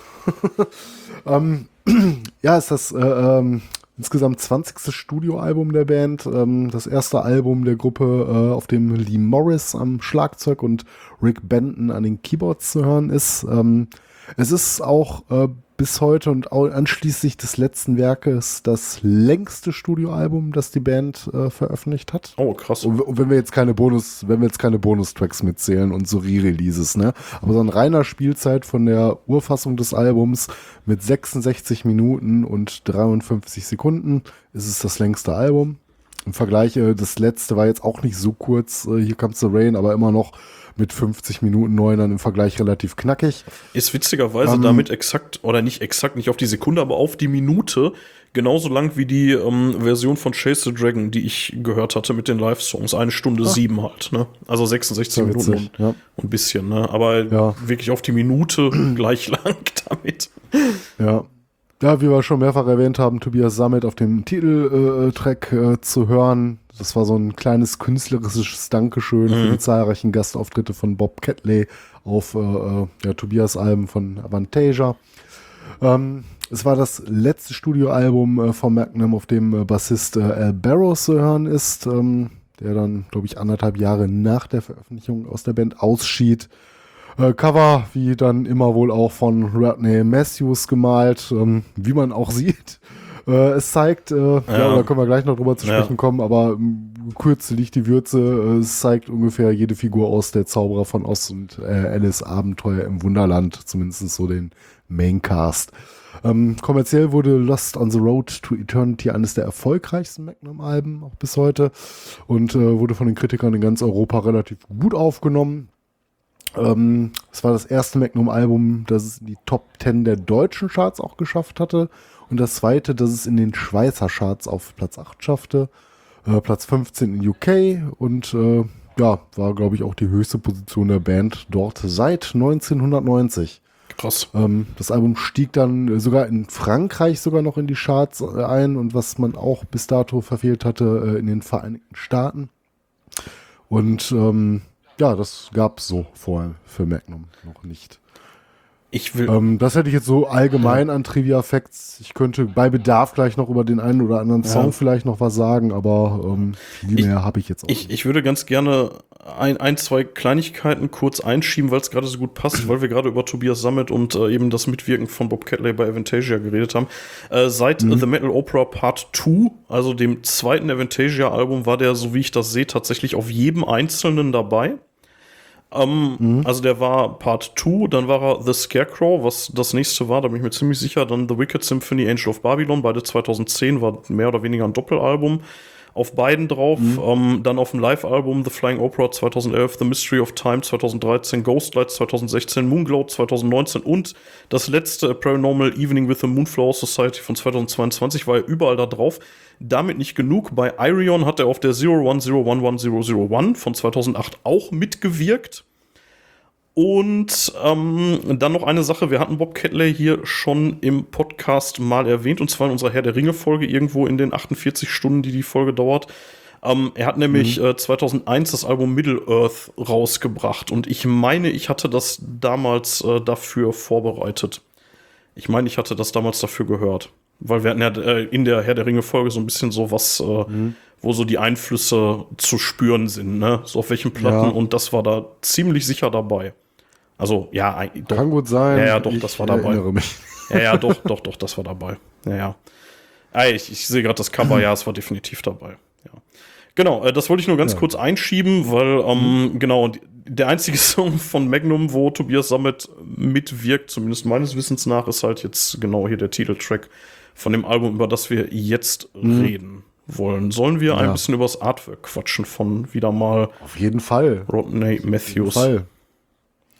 Das ist ähm, äußerst spannend, finde ich, weil man wirklich eine ganze Menge sieht. Also man könnte ja schon fast böse sagen, es wirkt etwas überladen, Mhm. ob des großen Cast, der darauf zu sehen ist. Dadurch, ähm, dass du da so viele Gestalten hast, wie gerade schon erwähnt, im ähm, Großen und Ganzen äh, die Charaktere aus ähm, Der Zauberer von Oz und äh, Alice im Wunderland Genau. ähm, so im Vordergrund stehen. Ähm, Hintergrund sieht man, sag ich mal, äh, Wald oder zumindestens äh, so große Bäume, die auch so ein bisschen düster und teilweise auch tot wirken. Ähm, ja, wie gesagt, ähm, man sieht ja Charaktere aus Alice im Wunderland, die Grinsekatze Ja, ja, in den ganz- äh, ganz Ästen zentral, sitzen. ja. Du siehst die äh, Herzkönigin, den äh, ähm, Herzkönig, äh, die Kartensoldaten, man sieht Alice mit dem weißen Kaninchen. Äh, auf der rechten Seite die Hexen müssten aus der Zauberer von Oz sein, genauso wie auf der linken Seite ähm, hier die Protagonistin nebst dem Strohmann und dem Tin Man. Äh, den Löwen sieht man, ich weiß nicht genau, wer dieser große weiße Elf sein soll. Ja, da bin ich mir auch nicht sicher, aber ich meine, dass Ist das der Zauberer von Oz? ich habe keine Ahnung. Ehrlich gesagt weiß ich es nicht, aber ich habe so ein bisschen das Gefühl, dass er in dem nächsten Album, über das wir gleich reden, auch wieder im Artwork auftaucht. Ich, es könnte sein, dadurch, dass er auch dieses Schwert trägt, was so mit dem äh, mit der Parierstange so ein bisschen so aussieht wie das Magnum-Logo, dass das praktisch so das Magnum-Maskottchen oder sowas sein soll. Also der, der hält ja so ein, der, der sieht ja so aus wie so ein weißer Engel, irgendwie mit spitzen Ohren. Also er hat auf jeden Fall Flügel, weißen Mantel. Man denkt erst irgendwie an so eine Gandalf-Zaubererfigur irgendwie, ne? Ähm, hat aber, wie gesagt, so ein, so ein Schwert in der, in der äh, rechten Hand, in der linken. Ich weiß gar nicht, was das sein soll, Ja. eine Schriftrolle oder sowas. Schriftrolle, Ja, glaube ich, ja. ne? So Pergamentstück. Ähm, interessanter finde ich aber noch fast hingegen, äh, dass der Gegenüber, Ja, der Tod. Vater Tod offenkundig, trägt er da tatsächlich einen Mickey Ja. Mouse Button? Ja, der trägt am Revers trägt der einen Mickey Mouse Button. Keine Ahnung warum, ob das irgendwie so Alice im Wunderland und so so ähm, ja so ein kleiner Seitenhieb sein soll, weil ich glaube, wenn man ganz nah ranzoomt, sieht man auch, dass das diese diese böse grinsende Mickey Mouse ist. Ich weiß nicht, ob die also wenn du da ganz nah ranzoomst, dann siehst du, was ich meine. Ja, ich Wie muss, muss immer so bei Mickey Mouse heutzutage sowieso mal an South Park denken. So, hey, gehörst du mir? Ja, ja, genau. Und ich glaube, so ein bisschen in die Richtung geht das auch, was man da sieht. Also die Auflösung von dem Bild, was Ja. ich habe, ist nicht ganz so super. Aber ich bin mir vergleichsweise sicher. Also es ist halt gelber Hintergrund davor, dann die Mickey Mouse zu sehen. Und äh, ich meine, das ist die, die nicht ganz so nett guckt. Aber da, da kann ich mich jetzt auch gerade Ja, täuschen. das ähm, muss man auch nochmal etwas größer sonst sehen.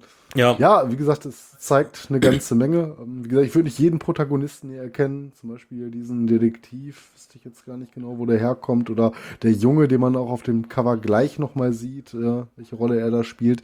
Der Jägersmann, ich weiß ist dann noch ein anderes Fantasy-Thema verwurstet worden. Mhm. Da ist auch noch ein Hund, der mit Würstchen wegrennt. Ja, das ist vor allen Dingen auch, wenn man, ähm, die, wenn man die Platte umdreht, also ähm, dann geht das auf der linken Seite noch weiter, tatsächlich. Ähm, und die stehen mhm. an so einer Brücke, die ganzen Charaktere. Also links ist ja. irgendwie so eine Brücke über so einen Abgrund. Ich habe es gerade nicht vor mir, aber ich habe es gesehen zwischendurch.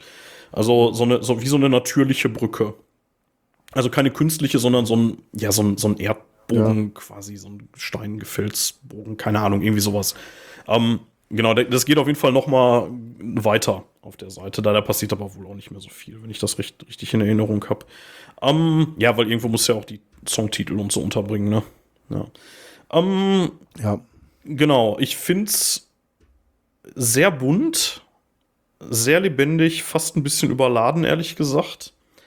Und ähm, tatsächlich finde ich, so Eyecatcher ist ja schon so dieser weiße Zauberer, äh, Engel, whatever. Ja. Und muss sagen, der ist der einzige, der mir gar nicht so gut darauf gefällt. Genau. Der Rest finde ja. ich schon sehr gelungen. Ja, da weil die Charaktere auch wieder so herrlich skurril aussehen. Und der fällt so ein bisschen aus dem Rahmen. Ich kann dir gar nicht genau sagen, warum. Aber ja, ja vielleicht auch, weil er einfach so, so weiß erscheint. Ne? ja, der wirkt, der wirkt halt hart wie so ein Fremdkörper. Ne? Der wirkt irgendwie tatsächlich so ein bisschen wie Gandalf der Weiße, irgendwie da im, im Endwald so. Mhm. Ne? Ähm, ach, keine Ahnung. Also, ich muss sagen, es ist okay, aber mir gefällt es nicht wirklich gut, zumal ich mit beiden Geschichten Alice im Wunderland und Zauberer von Oz auch nicht so wahnsinnig viel mit anfangen kann, ehrlich gesagt. Also Zauberer von Oz habe ich, glaube ich, nie gesehen. Ähm, und Alice im Wunderland kenne ich, glaube ich, nur die Disney-Verfilmung und die habe ich das letzte Mal vor tausend Jahren gesehen und die hat mir auch nicht so wahnsinnig gut gefallen. Das ist nicht so ganz meins. So kleiner Alice-Fan. Also ich äh, mochte sowohl die Disney-Verfilmung als auch die ähm, alte, ich weiß nicht was, eine Anime-Serie tatsächlich sogar, kam die aus Japan, hat aber nicht diesen typischen Stil, der früher im Fernsehen lief. Ich habe das Buch von Lewis Carroll gelesen, allerdings auch nur den ersten Teil, mhm. den äh, Teil mit den hinter den Spiegeln, den habe ich schon seit ähm, Jahren, glaube ich, auf meiner Audible-Liste, aber bin ich irgendwie noch nicht dazu gekommen, mir den mal durchzuhören. Ähm, aber so grundsätzlich doch schon mit der Geschichte bin ich durchaus vertrauter als mit äh, der Zauberer von Oz. Ähm, das habe ich als Kind mal gesehen. Also beides, beides nicht wirklich gewahr. Also ich weiß, worum es so ungefähr geht in beiden. Ich finde es auch irgendwie witzig, mhm. dass man diese beiden Geschichten, die ja eigentlich jetzt nicht so viel miteinander zu tun haben, so zusammenbringt in dem Artwork. Finde ich auf jeden Fall spannend. Ja. Ähm, aber. Kennst du die Idee dahinter? In, hinter dem Artwork, oder? Ja, also warum genau diese beiden nee, Geschichten? Nee, ich habe auch nur gelesen, dass es halt die Charaktere aus diesen beiden Geschichten sind, aber warum, weiß ich nicht. Keine Ahnung, kann ich dir nicht sagen. Um, ja, wie gesagt, ich muss leider sagen, gefällt mir nicht so besonders, wenn ich ehrlich bin. Also es ist mir zu überladen und zu bunt und irgendwie fast schon ein bisschen kindisch so. Ja, keine Ahnung. Wie ist denn deine Meinung? Ja, also ich finde es schon herrlich skurril. Mir gefällt so das Design, also so wie die Figuren aussehen, allein von dem Künstler, wie er auch immer so seine Bilder malt, sehr gut. Es gibt so Charaktere drauf, die gefallen mir ausgesprochen gut. Zum Beispiel der Löwe sieht sehr interessant aus, mhm. finde ich. Auch gerade so diese Alice-Charaktere, so diese fiese Königin irgendwie. Ne? Einfach so richtig herrlich skurril wirkt das Ganze. Ähm, ja, wie gesagt, Zauberer ist jetzt so nicht meins vom Design her. Ähm, bin so ein bisschen geteilter Meinung, aber im Großen und Ganzen finde ich sehr spannend. Das ist ein sehr spannendes Artwork auf jeden Fall. Also man kann auf jeden Fall mega viel drauf sehen und man kann sich da drin verlieren. Mhm. Ähm, gar keine Frage. Ähm, ja, ist ein bisschen Comic-mäßig so, ne? Aber ja, kann man machen. Lass uns, äh, lass uns zur Musik kommen, Mathis. Das ist ja das eigentlich mhm. Entscheidende. Mhm. Möchtest du wieder vorlegen? Ja. Ich habe beim letzten, jetzt sagst du. Ja, kann ich mal machen. Dann machst du den letzten und ähm, so kann man ja verbleiben, ne? Ja, ähm, also ich finde schon, auch dadurch, dass das Album so lang ist, äh, wird man da schon auf eine ziemlich epische Reise mitgenommen. Ne, der, das ganze Album hat nur einen Song, glaube ich, der unter, unter fünf Minuten ist. Das ist der erste Peaches and Cream. Ja, und das auch nur vier Sekunden, mhm. ne? Unter fünf Minuten. Ja, ja, genau. knapp, knapp drunter geschafft. Ne? Song ein bisschen auch mehr so ähm, vom Leben generell. Das hat nicht alles nur Fantasy-Themen, eigentlich so die wenigsten Sachen.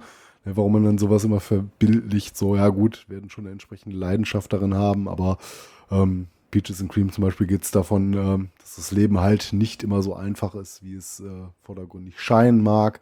Man muss hart arbeiten, um Erfolg zu haben. Ist so ein bisschen die Aussage hinter dem Song. Äh, ist auch ein relativ besonderer Song für mich, ähm, weil der etwas atypisch ist. Also, äh, aber nicht komplett nicht nach Magnum klingt. Verstehst du so ein bisschen, was ich meine? Ich Mm, finde, ja, der, der hat so einen leichten Flair. Du erkennst natürlich Catleys Gesang. Der, der Song ist in sich irgendwie, so wie er gemacht ist, so ein bisschen überraschend. Er klingt auch irgendwie frisch. Aber er ist so ein bisschen der andere Magnum-Song auf dem Album und irgendwie für mich ein gelungener Opener. Auf jeden Fall hatte mich das Album auch schon zu dem Zeitpunkt, als ich das erste Mal gehört hatte und ähm, der ist mir auch direkt irgendwie hängen geblieben. Ähm, ja, ansonsten, ähm, die, gut, ich will die Songs jetzt nicht einzeln durchgehen. Das spare ich mir hier mal. Ähm, bei Bedarf können wir gleich nochmal über den Inhalt der einen oder anderen Geschichte reden. Ähm, ja, du hast mit Storm Baby unter anderem so diesen Love-Song halt drauf, ne, da wo dann der Protagonist mit Klavier anfängt äh, zu spielen oder ist es nur ein Keyboard, ich weiß es nicht, aber es klingt so nach Klavier irgendwie. Ähm, bekommt dann noch seinen Rock-Moment später, aber das, äh, ja gut, kann man machen. Mit so einem langen Album kannst du auch mal so, so einen Song mit reinhauen. Haben wir auch ähm, bei Don Dokken verziehen. dann kann man das hier auch mal machen. Ähm, Welcome to the Cosmic Cabaret äh, fand ich sehr interessant irgendwie. Auch wieder so ein sanfter Stark, äh, Start. Ne? Dann äh, wieder Catleys Stimme, die das Stück irgendwie auch richtig trägt. Ähm, aber halt interessanter Titel. Ähm, ja, absolutes Highlight und ich glaube, das wirst du ähnlich sehen. Der Titeltrack Lost on the Road to Eternity, äh, super kraftvoll. Du hast Keyboards, du hast Streicher, du hast irgendwelche sonstigen Orchestrierungen drin. Tobi Sammet ist mit dabei, klingt einfach geil, so der, der Song knallt dich weg. Ne? Also wenn man so ein bisschen was für diese Art der Musik übrig hat, äh, das ist ein absoluter Burner, finde ich. Ne? Also so ein bisschen so der Ja. Übersong auch der Scheibe für mich. Ähm, ja, äh, die erste Single, glaube ich, die damals rauskam, ähm, Without Love müsste das gewesen sein, ist auch eher wieder so ein etwas, ich weiß nicht, untypisch Magnum ist immer schwer zu sagen bei der Vielzahl der Sachen, die sie gemacht haben, aber ist auch wieder so ein Stück, würde ich jetzt nicht typischerweise für die Band, ähm, ja, so ähm, als Paradestück äh, auswählen. Das ist schon fast so ein bisschen funky irgendwie, ne? Wobei ich nicht weiß, ob das das richtige Wort in dem Kontext Das ist halt nicht so proggy, ne? Mm, Ja, irgendwie so, so, auch so, so ein bisschen anders geartet, noch etwas anders so als Peaches and Cream zum Mhm. Beispiel. Ähm, ja, so ein etwas typischer Magnum-Song, wenn man so einen Stellvertreter haben will, Tell Me What You've Got to Say.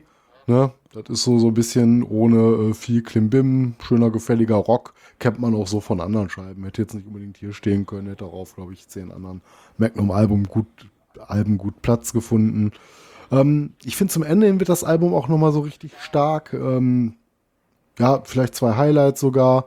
Ne, ähm, Glory to Ashes, Ja, äh, King of the World, so als grande Finale nochmal, ne, auch so ein bisschen epischer angehaucht. Ähm, äh, auch sch schöne Thematik, die dort besungen wird. Ähm, ja, hat auch gute Bewertungen bekommen ne, ähm, in der Presse.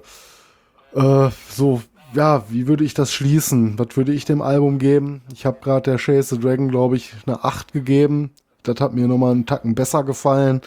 Äh, ich würde hier so tatsächlich mit einer 8,5, glaube ich, hierfür gehen wollen. Aber wie gesagt, beim Anspieltipp, da kann ich nur Lost on the Road to Eternity nennen. Und wenn es was anderes sein muss, wäre vielleicht Peaches and Cream oder King of the World.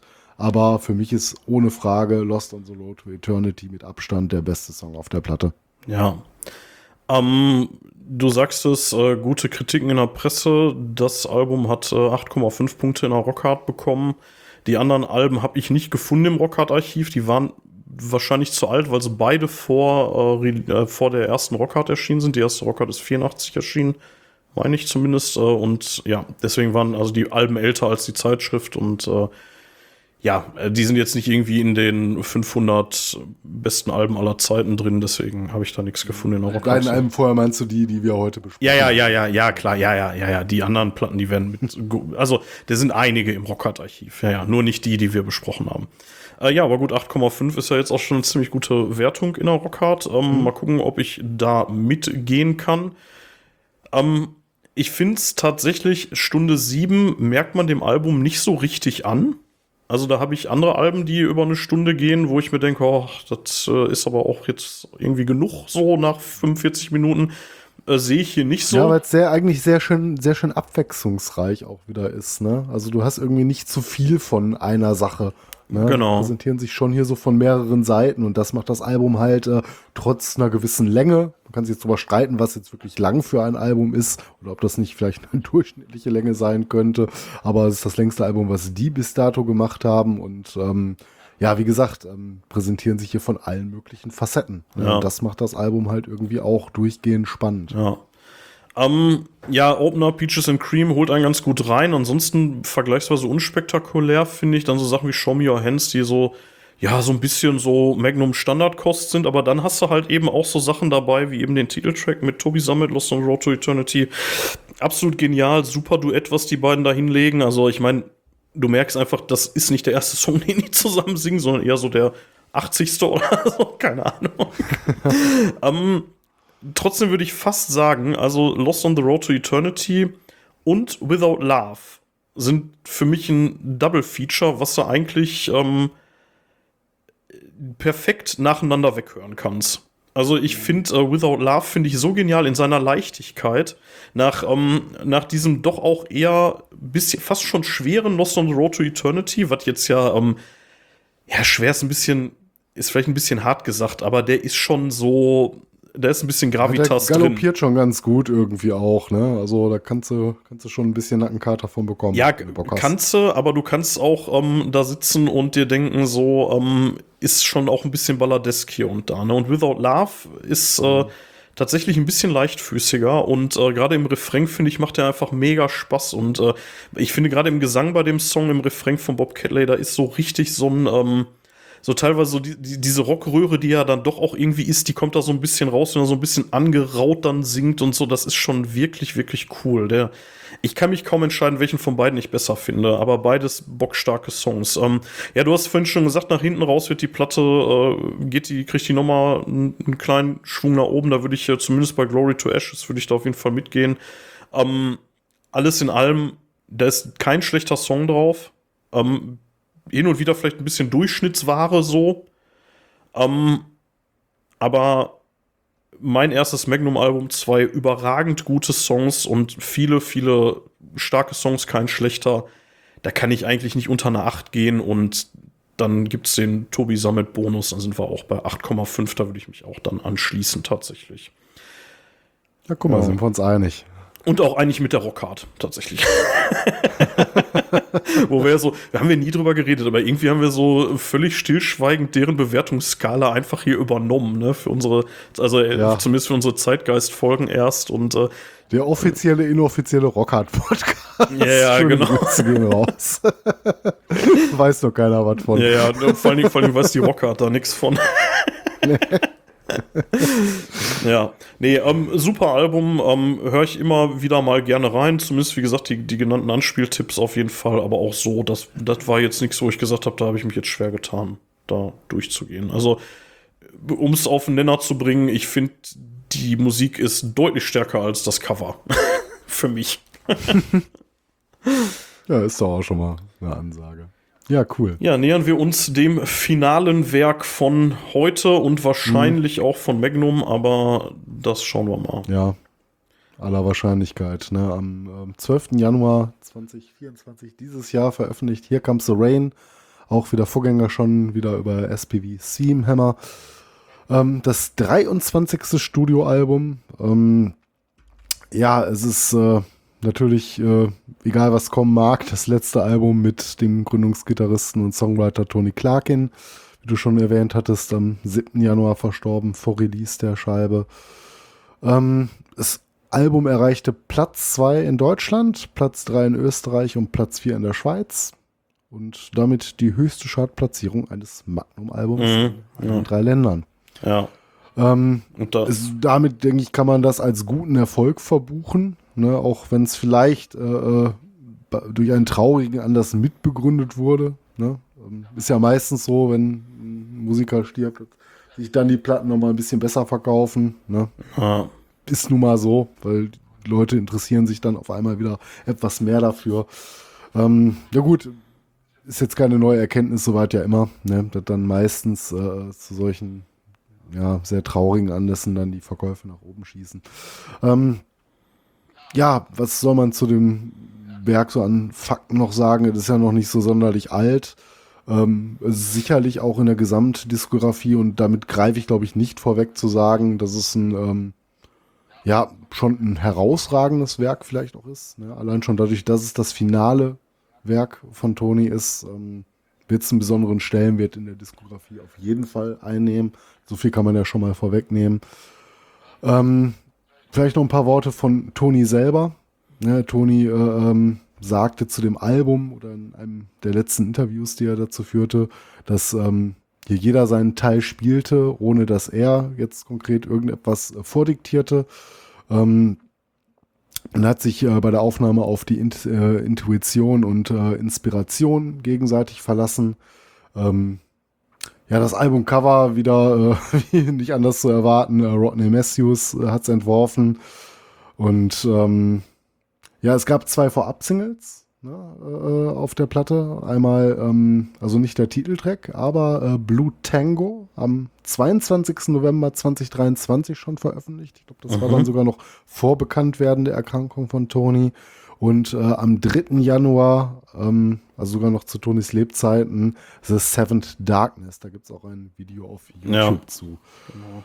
Äh, insgesamt, ähm, ja, du rezitierst ja auch immer gern die Rockhard. Ähm, da gab es von der Alexandra Michels ähm, ein paar Worte zu dem Album und ähm, ich war halt der Meinung, dass äh, Magnum nicht in der Lage sind, ein schlechtes Album abzuliefern. Da sollten Fans vom melodischen Hardrock ihre uneingeschränkte Unterstützung zeigen. Und äh, Michels nannte hier die Titel äh, Run into the Shadows, Blue Tango und Seven Darkness und auch Some Kind of Treachery als ihre Highlights. Aber bevor wir, glaube ich, auf unsere Highlights der Platte kommen, sollen wir mal auch über das Artwork sprechen. Ja, ähm, du bist ja gerade so drüber weggegangen über die Alex äh, mhm. und ähm, das, was sie da so drüber gesagt hat. Ähm, äh, tatsächlich ist es so, dass äh, sie in dem Wikipedia-Artikel zu dem Album unter Critical Reception, in dem amerikanischen Wikipedia-Artikel, äh, da zitiert wird. Ähm, und also hier steht in a Positive Review for Rock Hard Alexandra Mickles. Choose Here Comes the Rain is the Album of the Month. Ähm, ja, schöne Grüße, Alex. Die äh, kennen wir ja auch ganz gut. Und ähm, die hat übrigens äh, damals ähm, mein, äh, äh, mein Heiratsantrag gefilmt. Nur mal so, by the way. Kleiner Fun Fact. Ähm, genau, und ja, fand ich ganz spannend, weil es tatsächlich in dem, äh, in dem englischen Wikipedia-Artikel die einzige Critical Reception, die von Alex. Und ähm, ja, kam da wohl ganz gut an. Ja, aber gerne über Artwork, wenn du möchtest. Ja. Möchtest du wieder vorlegen? Möchtest du dann? Ja, dann, ja, dann lass mich ja. Ich hatte, ich hatte ja vorhin schon so, ich hatte ja vorhin schon so ein bisschen angedeutet, dass wir möglicherweise diesen weißen Engelstypen da wieder sehen. Stimmt nicht so ganz. Äh, wir sehen aber wieder so eine Art Zauberergestalt, sehr zentral, mit Schwert, irgendeinem Beutel ähm, und hält so einen zerfledderten Regenschirm irgendwie vor sich, so, also. Schon so sehr, sehr Gandalf-mäßig, ne? Ja. Ja, gut. Der hier so ein bisschen anders aussieht, aber das äh, ja, halt, schreit förmlich Gandalf. Ja, lang, langer weißer Bart und so, ne? Aber ja, so blaue Robe und dann hat er auch irgendwie eine ja, Kopfbedeckung. So ein, so ein, einfach so, ein, so ein, äh, eine Blaupause für so einen Zauberer. Ja, ja, ja. Dann ist äh, dieser kleine Junge mit der äh, mit dieser Steinschleuder, der auch auf dem äh, vorherigen Artwork schon drauf war. Ne? Hatte der da auch eine Steinschleuder? Ja, da hat man den von hinten gesehen. Ja. Da wirkte er fast wie so ein Dirigent. Ne? Ja. Mal, ähm, hatte, hatte der denn da auch eine Steinschleuder in der Hand? Ich weiß das gar nicht mehr. Ich glaube aber ja. Ähm, ähm, auf, hab ich's noch offen? Ja, ich habe es noch offen. Nee, in der Hand nicht, aber er hat sie im Rucksack. Das ah, okay. okay. Er, ist auf jeden Fall mit am Start. Und es ist auch der gleiche Junge, man erkennt es halt sofort an der Kleidung, mhm. weil er hat so schwarz-weiß gestreifte Kleidung, sieht so ein bisschen aus wie so Knastkleidung. Ja, die Haare, exakt die gleichen Sachen ja, ja. an und äh, ja. ja. der gleiche Haarschnitt, das äh, ja. Und als äh, drittes Lebewesen sehen wir noch einen schwarz-weißen Hund, der und die gucken alle in die gleiche Richtung und stemmen sich so ein bisschen gegen den Wind, der da von links reinweht scheinbar. Äh, steht das ist aber nicht äh, der gleiche äh, Hund, der die Würstchen nee, nee, nein, auf nein. der Lost on the Road geklaut Nee, nee, das ist ein anderer Hund. ähm, die stehen irgendwie auf, ja. so einem, auf so einem Felsvorsprung oder was das sein soll, ne? Um, Plateau, so ein Plateau irgendwie, sowas, ja, genau. Ne? Und im Hintergrund sieht man äh, so einen gelben Mond und das Ganze vor blauem Hintergrund. Mhm. Und dann noch so ein bisschen verwirrend, äh, da ist so eine, so eine Hand, die irgendwie so aussieht, als wäre die aus Rauch oder so links im Bild, die ja. äh, so mit dem Finger so links aus dem Bild raus zeigt. Ähm, Ja. Keine Ahnung. Man schaut irgendwie auch so einer, so einer Bedrohung irgendwie Ja, also, entgegen, also alles ne? richtet sich nach links auf dem Bild, alles. Ne? Also der, Mhm. der äh, Zauberer, der, der halt ganz rechts steht, der hält äh, den Regenschirm in die Richtung, der Wind kommt offensichtlich aus der Richtung, der Junge zielt nach links, der Hund äh, sitzt da so in Angriffsposition mit, äh, mit gespitzten Weil Ohren. man auch bei dem Regenschirm sagen muss, dass es sich doch sehr offenkundig um ein magisches Artefakt wohl handeln wird. Ja, ja. Du dir so den Griff Ja, der Griff mit so einem, ja. der zerlumpte Schirm, Ja. der dann zur Abwehr von irgendwas genommen wird. Oben guckt da auch so eine Spitze raus, man könnte es auch als Waffe benutzen. Ja, die Spitze ist wieder mal das Magnum-Logo, ne? Wenn du genau hinguckst. Mhm, ja. Also dieses, Ja, dieses stimmt, M, dieses recht. M, ne? Das war ja vorher schon bei dem letzten Album die, diese Parierstange von dem Schwert. Ja. Äh, und ja, und auf dem äh, Beutel des Zauberers, da siehst du auch das. äh, Genau, das, da, da ist es auch zu sehen, ja, genau. Er hat auch noch ein Schwert, aber das, das steckt in der Scheide an seiner Seite. Und ähm, Ja, ist das ein Schwert? Ich, ja, ja, ja, ja, ja, ja, ist ein Schwert, definitiv. Ja, ist so ein bisschen verdeckt von dem, von dem Cape, was er da anhat, aber ja. Ähm, ja, wie gesagt, also alles sehr, sehr nach, nach links irgendwie ausgerichtet, so als wenn von da irgendwie was kommt. Wahrscheinlich halt der Regen, ne? Aber ja, keine Ahnung. Ja, da hatte, glaube ich, Bob Catley auch im äh, Interview in der vorletzten Rockhard müsste das gewesen sein, irgendwie kurz was zu gesagt, aber es war auch nicht so, glaube ich, so ganz offenkundig. Ist natürlich auch mal viel Interpretationsspielraum. Aber es geht da um irgendeine Bedrohung auf jeden Fall. Ja. Also weiß ich, ob es sich nur um Regen handelt, sonst äh, weiß ich nicht, brauchst ja keine Steinschleuder, um gegen Regen zu kämpfen. ja. Nee, aber gut. Ja. Ähm, ja, Das, äh, das Magnum-Logo. Was sagen wir denn dazu? Das Magnum-Logo liegt auch noch mal auf dem Boden übrigens, so in Pink, so vor dem, äh, vor dem Mhm. Ja. linken äh, oder rechten Fuß des Zauberers, so in dieser relativ ja, zentral. das ist ein. Artefakt. ja. Ich finde es tatsächlich, dadurch, dass es weniger ist, einfach als das letzte, was wir besprochen haben, deutlich angenehmer zu, also anzugucken. So, also Mhm. das ist nicht so hart überladen. Es ist äh, wieder sehr künstlerisch. Ähm, ja, es ist halt wieder so eine Illustration. Ich weiß gar nicht, wie ich es anders sagen soll. Ähm, es ist definitiv nicht so überladen, aber es ist trotzdem eine Menge drauf und ähm, gefällt mir eine ganze Ecke besser als das Lost on the Road to Eternity Cover. Ich muss allerdings sagen, auch hier wieder, das ist nicht mein Stil, leider. Also so richtig geil finde ich es jetzt nicht. Ich finde es okay, aber nicht mega geil so. Das ist einfach nicht so, so das, was ich so gerne sehen will. Das, ist so, das erinnert mich so ein bisschen so an so Zeichnungen wie, wie im kleinen Prinzen oder so hast, weißt du? So, Ja, vielleicht. ja, es, Ja, etwa- etwas anders schon. Es wirken immer sehr skurril, die Charaktere teilweise. Ja. Ähm, mir gefällt es schon. Also ich, ich finde den Stil schon irgendwie cool. Das erfreut doch mein Fantasy-Herz meistens sehr, äh, so, solche Covergestaltungen, weil die auch wirklich einfach gut gemacht sind. Du siehst, dass da ein richtiger Künstler hintersteckt. Die sind sehr detailverliebt. Du siehst da immer eine Menge. Wie du schon gerade gesagt hast, nicht so überladen äh, wie das Cover auf der äh, Lost on the Road äh, Platte. Ähm, mir gefällt es sehr gut. Ähm, es hinterlässt viele Fragen. Man kann sich da lange mit auseinandersetzen. Man kann auch da hier so die ein oder anderen Details finden, sich so ein bisschen drin verlieren. Schön. Also doch, ist ein cooles Cover. Ja, Ja. gefällt mir. Kann man machen. Lass uns über die Musik reden. Wer hat beim letzten Mal angefangen? Ja, ich. Deswegen darfst du. Echt? Echt? Hast du beim letzten Mal angefangen? Ja, ja Nee, nee. ähm, ich sag mal so, ich finde alles in allem 50 Minuten Spielzeit. Wir haben 10 Tracks, auf dem letzten waren es 11, hier haben wir wieder 10. Ähm, ich finde, das fängt sehr, sehr stark an mit Run Into the Shadows. Ähm, sehr cooler Opener. Danach kommt der Ja. Titeltrack, der nicht ganz so bei mir hängen geblieben ist, ehrlich gesagt. Ähm, aber auch jetzt nicht verkehrt ist. Ähm, das Album wird allerdings zur Mitte hin noch mal eine ganze Ecke gewinnt es auch wieder dazu. Ich finde äh, absolutes Highlight Blue Tango. Also das ist mein absoluter Ja, Lieblingssong hier cool. drauf. Ähm, aber auch dicht gefolgt von dem von dem nächsten. Dann wird da so ein Double Feature in der Mitte. Ne? The Day He Lied finde ich auch super stark. Und äh, hier könnte man es vielleicht sogar noch ergänzen um The Seventh Darkness. Ähm, danach ähm, ja, es wird auch nicht schlecht. Es sind kein, keine schlechten Songs hier drauf, definitiv nicht, ähnlich wie bei dem vorherigen. Ähm, aber danach wird es wieder so ein bisschen austauschbarer, finde ich. Also wir haben schon in der Mitte mit den Songs 5, 6 und 7 schon so die Highlights, finde ich. Nach, nach einem starken Anfang haben wir da dann wirklich so die Highlights und danach wird es dann wieder so ein bisschen so, ja, jetzt beim hundertsten Durchlauf muss ich die letzten drei Songs dann jetzt nicht unbedingt noch mal hören. Also so zumindest meine Einschätzung davon. Ähm, ich, das äh, Album ist relativ neu. haben wir ja schon gesagt. Also ist jetzt, ja gut, ist jetzt irgendwie anderthalb Monate alt. Ähm, Entschuldigung. Ich tendiere dazu, dem gerade eine ähnliche Wertung zu geben wie dem Lost-Album und ich denke, ich werde das auch machen. Werde mich da auch mit 8,5 wieder anschließen. Übrigens auch der Rockhard-Wertung wieder 8,5. Ich denke, das werde ich hier auch tun. Keine Ahnung, ob es die Langzeitwirkung haben wird bei mir wie die Lost, aber ich denke, dass mindestens so ein Song wie Blue Tango, den werde ich mit Sicherheit noch öfter hören im Leben und wahrscheinlich auch das ganze Album. Ja. Und deswegen würde ich hier schon sagen, das ist ein, ist ein super Album. Insgesamt, äh, ja, sehr, sehr stimmig. Und deswegen sind die 8,5, was eine extrem hohe Wertung ist, wenn wir mal ehrlich sind. Also da ist ja nicht mehr viel Luft nach oben. Ist da mehr als gerechtfertigt hier. Das nicht. Ja.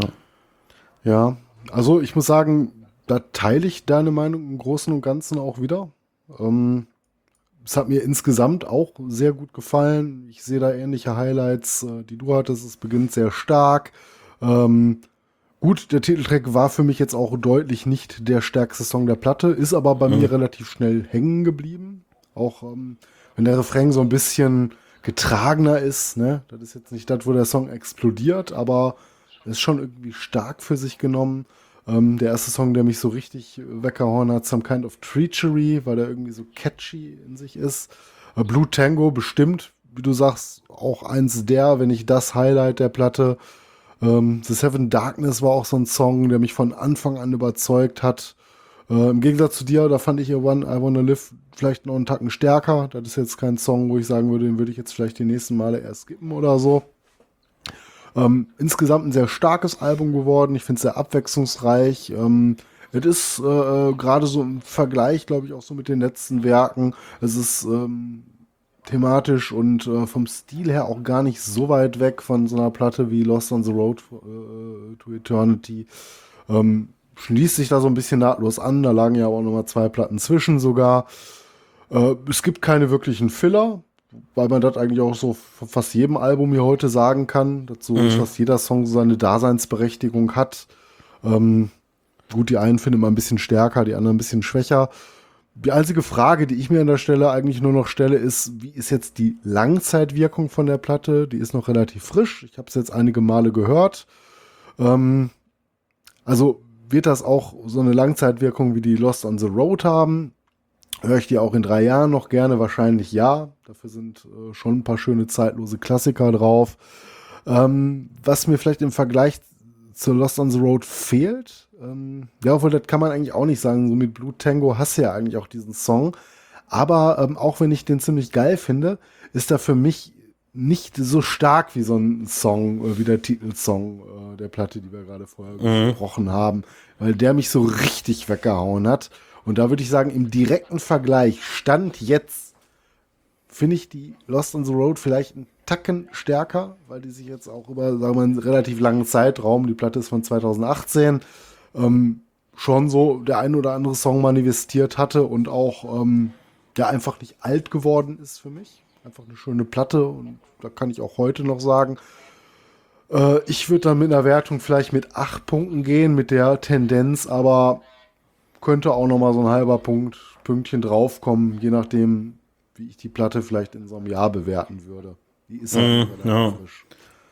Ich, Aber ähm, definitiv ein starkes Werk. Ne? Also ich, ich, Hut ab. Ich, ich hatte mir noch notiert, äh, tatsächlich äh, zu Blue Tango, das ist ja schon ein ziemlicher Rock'n'Roller, ne? So der, der Song, also der, der der ja, ich, arbeitet ich zu- finde, den Song schlagen aber zwei Herzen. Was mir sehr, sehr aufgefallen ist, aber das ist mir auch erst aufgefallen, nachdem ich auch so ein bisschen was über die Platte noch so an Rezensionen gelesen hatte. Du hast am Anfang auch, ähm, musst du mal drauf achten, so Gitarren, die auch in so eine, so eine Black Sabbath-Richtung gehen. Also nicht so dieser tiefste Doom, aber das ist dann so ein bisschen so, ähm, weiß ich nicht, das, das hätte auch so ein Riff sein können, das hätte auch Ayomi schreiben können. Ne? Wenn du mal so drauf, also das ist natürlich ein Rock'n'Roller, der Song, aber wenn du mal so ein bisschen drauf achtest, auf die Gitarreninstrumentierung, gerade am Anfang bis zur Mitte des Songs, das atmet auch so ein bisschen Sabbath-Vibes, aber das ist wahrscheinlich auch etwas, was du über fast jeden Rocksong irgendwie sagen kannst, ne? Weil wenn eine Band irgendwas erfunden hat, dann sind es natürlich ja, die Jungs von Sabbath. Aber irgendwie ist das nicht so ganz falsch, das so zu sehen. Aber ja, ansonsten ist es auch mehr so ein, so ein, so ein schöner Rock'n'Roller, ne? Sag mal, aber fein. am, am. Anfang von dem Song als Intro, ne, da hören wir eine Jukebox, oder? Die eine Platte auflegt, oder? Also man hört da so, Ja, so also mechanische genau, Geräusche. die den Effekt aufgenommen haben, kann ich dir nicht sagen, aber das soll es wahrscheinlich darstellen oder so, ne? Also ich- Irgendwie sowas in der Richtung. Also finde ich einen wahnsinnig smarten Move, diesen Sound zu machen, so dieses, äh, ne, so diese mechanischen Geräusche, weil du sofort geistig in so einer Rock'n'Roll-Ära irgendwie bist, ne? So Jukebox ist Rock'n'Roll irgendwie, ne? Und, ähm, Ja. und dann kommt dann so ein Song, der da auch noch so in die Kerbe reinhaut, finde ich einen absoluten Treffer, Mhm. ja. ja, fand ich auch klasse. Ja. Also hätte man jetzt auch gar nicht so erwartet, vielleicht an der Stelle, aber hat Spaß gemacht, ne? Cooler Song auf jeden Fall. Tatsächlich würde ich noch mal ganz kurz nachlegen zu meiner Rezi und würde sagen, der hat das Potenzial, mein, also die ganze Scheibe hat das Potenzial, meine Lieblingsplatte von Magnum zu werden. Im Moment würde ich sie tatsächlich gleich aufsehen mit der Lust. Aber das kann durchaus sein, dass ich da in zehn Jahren anders drüber denke und sage, das ist, das ist die Scheibe, die sind mit einem Meisterwerk von der Bühne abgetreten. Wir, wir singen hier den Schwanengesang auf Magnum, wer weiß, was da noch kommt, aber es sieht halt danach aus. Ne? Und wenn das so ist, dann sind Ja. die auf jeden Fall mit einem sehr, sehr guten Album abgetreten. Ja, das kann man definitiv so unterschreiben. Ja. Also vollkommen zu Recht auch Platte des Monats im Rockhard geworden, in diversen anderen Medien sehr Ja. gut weggekommen. Das ist auf jeden Fall schon, wenn es denn das letzte Werk ist, ähm, ein starkes. Ach, hatte ich gar nicht gesagt, ne, dass die Album des Monats waren. Ich hatte nur die Wertung gesagt, ja, tatsächlich. Ja, ich hatte gesagt, Ale Ja, Alex Michels hat die zu Album. Des Monats gewählt, aber die war auch insgesamt Album des Monats, ja. Ja, ja, das war auch äh, der Gesamtsieger. Keine schlechte Wahl, ja. Ja, Mann, das haben wir geschafft, sind wir durch Magnum durch. Ähm, zwischendurch ist es mir tatsächlich ein bisschen schwer gefallen, weil gerade so mit dem Opener, äh, mit dem Opener, Quatsch, mit, der, mit dem Debütalbum habe ich mich ein bisschen schwer getan, so beim 400. Durchlauf oder, also, Ja, ich muss schon ehrlich sagen, beim ersten Durchlauf hatte ich mich schon gefragt, ob wir da Ja. die richtige Wahl getroffen haben. Aber ich dachte, komm, ne, jetzt muss er auch den Arsch in der Hose haben, jetzt ziehst du das auch so durch.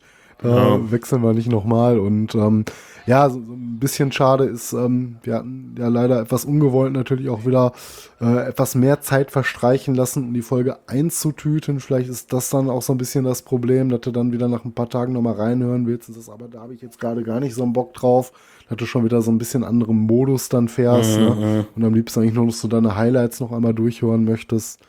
Ja, aber nichtsdestotrotz, glaube ich, haben wir das Beste daraus gemacht ähm, und hoffe, dass wir mit der Folge der Band zumindest ein kleines bisschen Tribut zollen konnten. ja. Und ähm, ja, es war mal wieder ähm, auch auf jeden Fall lehrreich, sich mit so einem Stück Musikgeschichte zu befassen. Also ich muss sagen, ich hätte mich vermutlich nicht in diesem Leben nicht so intensiv mit Magnum befasst, wenn wir jetzt nicht diese Folge gemacht hätten. Und äh, von daher ist das auf jeden Fall wert gewesen, so sich da mal so richtig reinzuhören. Wir haben äh, fünf Millionen Alben von denen ausgelassen, da sind garantiert Perlen drin und äh, ihr könnt euch äh, gerne darüber auslassen, ob wir nicht doch hätten andere wählen sollen oder vielleicht eins mehr, vielleicht aus der Mitte der, der Schaffensphase noch, die wir jetzt sehr sträflich vernachlässigt haben. Das ist, ist uns bewusst an der Stelle. Ähm, aber wir, das einfach nicht zu leisten. Wir sind jetzt schon wieder bei, ja, noch nicht ganz, aber fast zwei Stunden. Und da sorry, aber da habe ich einfach auch keinen Bock drauf. Ich, ich habe auch keine Lust, hier irgendwie Ja. sechs Stunden über Magnum zu reden. So, also, da, Nee, zumindest nicht so in einem Zug. Und aber das ist doch mal ein schöner Aufruf an die Hörer. Schickt uns doch mal eure Tipps. Was sind eure Lieblingsplatten? Genau. Und dann werden wir die bestimmt noch mal auf dem einen oder anderen Sommerfestival dieses Jahr vielleicht mal so rotieren lassen und mal gucken, wie wir die denn finden. Genau, tut das am besten tatsächlich auf unserer Homepage auf rostundstahl.de. Ähm, schreibt uns wirklich gerne, gerne auch einzelne Songs. Wenn ihr sagt, hört euch mal den Song von der und der Platte an, super stark. Äh, äh, Fände fänd ich super spannend und wäre dann halt eine sehr sinnvolle Ergänzung zu der Folge. Wir konnten jetzt oder wollten jetzt halt nur vier Alben hier besprechen. Uns ist klar, dass da noch, wie viele, 20 andere oder so? Ja, ungefähr, ne? So, Es waren also insgesamt, äh, wenn wir nur über Studioalben reden, haben die insgesamt 23 Ja, Alben so- rausgebracht. also- Dazu diverse EPs, Live-Platten und Best-ofs Ja. und hast du nicht gesehen. Also nur Studioalben haben wir dann halt 19 ausgelassen. 19 Alben. 19, Mattes. 19! Fuck! 19 Alben. Also, ähm, wenn Magnum-Fans unter den Hörern sind, schreibt's gerne auf Rost und Stahl. Äh, alternativ auch gerne Twitter, Facebook, Instagram. Der übliche Sermon hier von mir. Ähm, ja, lasst uns wissen. Ich äh, würde gerne vielleicht noch mal hier und da das eine oder andere Highlight hören, weil man muss zugeben, die Plattenwahl, die wir jetzt hier getroffen haben, war zumindest bei den Platten in der Mitte recht willkürlich. Das Debüt fand ich sinnvoll und jetzt das letzte war Pflicht. Und die beiden anderen waren mehr oder weniger willkürlich, wenn wir ehrlich sind. Na, und äh, deswegen schickt uns da gerne noch mal was, sagt uns da Bescheid. Ja, ansonsten, ich kann es nur noch mal sagen, wenn euch das gefällt, was wir hier machen, äh, geht mal auf der Homepage auch dafür vorbei, klickt auf Unterstützen und schmeißt uns einen Euro in den Hut auf Steady. Na, es sind 4 Euro, aber dafür kriegt ihr dann auch einen kleinen Supporter-Feed mit ein bisschen Content von uns. Würden wir uns freuen. Und ähm, ja, Mattes, haben wir noch irgendwas hinten dran? Irgendwelche Ankündigungen? Ja, äh, möglicherweise die nächste Folge wird ja wieder eine Zeitgeist-Folge. Das heute war ja so eine halbe Zeitgeist-Folge aus einem Zeitgeist-Voting entstanden. Aber eigentlich war es keine. Ja, so ein Viertel. Ja. genau. Ähm, ja, die, ich vermute, wir werden in der nächsten Folge über Chapel of Disease reden. Und möglicherweise wollen, wollen wir wieder, wollen wir nur eine Platte machen oder machen wir zwei? Lass uns mal überraschen, ne? Ja. Also im Moment liegt. Guck mal, guck mal bei uns, ob uns das finale Voting gefällt. ja, genau. Oder ob wir es wieder drei Monate verschieben. Ne? Ähm, nee, also äh, Chapel of Disease liegt gerade komfortabel vorne, gefolgt von Lucifer. Ähm, Ja. ich, ich, ja, also wenn ihr da noch was dran ändern wollt, guckt mal vorbei. Also da sind auch noch ein paar andere echt gute Sachen drin, die hier He-Race äh, von der Britta Gertz, die, die, die, äh, die Band mit Dormant. Geile Scheibe, gefällt mir richtig gut. Ähm, paar außergewöhnliche Sachen sind diesmal auch dabei, aber es scheint ein Rennen zu werden zwischen Chapel of Disease. Nee, also Chapel of Disease wird ziemlich sicher machen. Mindestens auf dem zweiten wird die landet, landen, selbst wenn jetzt noch ein Wunder passiert. Ähm, aber dann wäre es immer noch ein Rennen zwischen Lucifer und Saxon. Tatsächlich. Und ja, schaut mal vorbei, wenn ihr da noch was dran ändern wollt. Ihr habt zwei Stimmen, die ihr abgeben könnt in, in einem Vote. Also ihr könnt auf zwei Alben klicken und dann auf Abstimmen klicken. Ihr müsst nicht zweimal nacheinander irgendwie auf Abstimmen klicken. Ähm, macht's bitte nur einmal. Ne? Und ja, es geht tatsächlich nur noch am Erscheinungstag dieser Folge. Dann ist das zu. Und dann wissen wir, worüber wir nächstes Mal reden. Ja. Ja, bis dahin würde ich sagen, Mattes war ein Ritt. Mal wieder. Wie immer. Ja, wie, wie immer, ne? Alle zwei Wochen ist das ein Ritt hier, was wir hier machen, ja. Ähm, ja, haben wir noch irgendwas? Wir sehen uns demnächst, ne? In nicht allzu langer Zeit gehen wir mal wieder auf ein Konzert, ne? Wir gehen uns äh, mal wieder Next Ja, ich Cemetery würde schon fast sagen, diesen Monat, aber diesen Monat haben wir ja noch gar Ja. nicht. Wir haben ja immer noch Februar durch den 29. Aber tatsächlich im März sind wir mal wieder zusammen auf Türchen. Genau. Äh, wie wir schon erwähnt haben, sieht man uns dann im Essener Turok unter der Woche zu Visigoth und äh, Next Cemetery. Genau, ist ein Dienstag, meine ich, ne? Ja, äh, wenn da irgendjemand Mhm. äh, von euch Bock drauf hat und das irgendwie machbar ist und sagt, ach ja, mit Next Cemetery oder Visigoth kann ich was anfangen, äh, kommt vorbei, stoßt mit uns an. Wir freuen uns, wenn wir mit euch ins Gespräch kommen. Ja, wenn Ich habe ich hab am Tag danach frei. Ich auch, ich, ich auch. Ich habe mir Überstunden frei eingetragen, nachdem ich festgestellt habe, dass ich gar kein Auto habe an dem Tag und wir jetzt beide mit der Bahn durch das komplette Ruhrgebiet juckeln dürfen, habe ich mir frei eingetragen. Das wäre sonst einfach komplett unrealistisch, zu irgendeiner halbwegs vernünftigen Zeit nach Hause zu kommen. Ja, ja wie gesagt, ähm, würden wir uns freuen, wenn wir da das eine oder andere Gesicht sehen. Dann können wir anstoßen, zumindest. Und vielleicht ein bisschen quatschen. Ja. Mal das. Ich würde sagen, das waren meine Schlussworte, aber wie immer ist mein echtes Schlusswort für heute Metal auf. Level auf.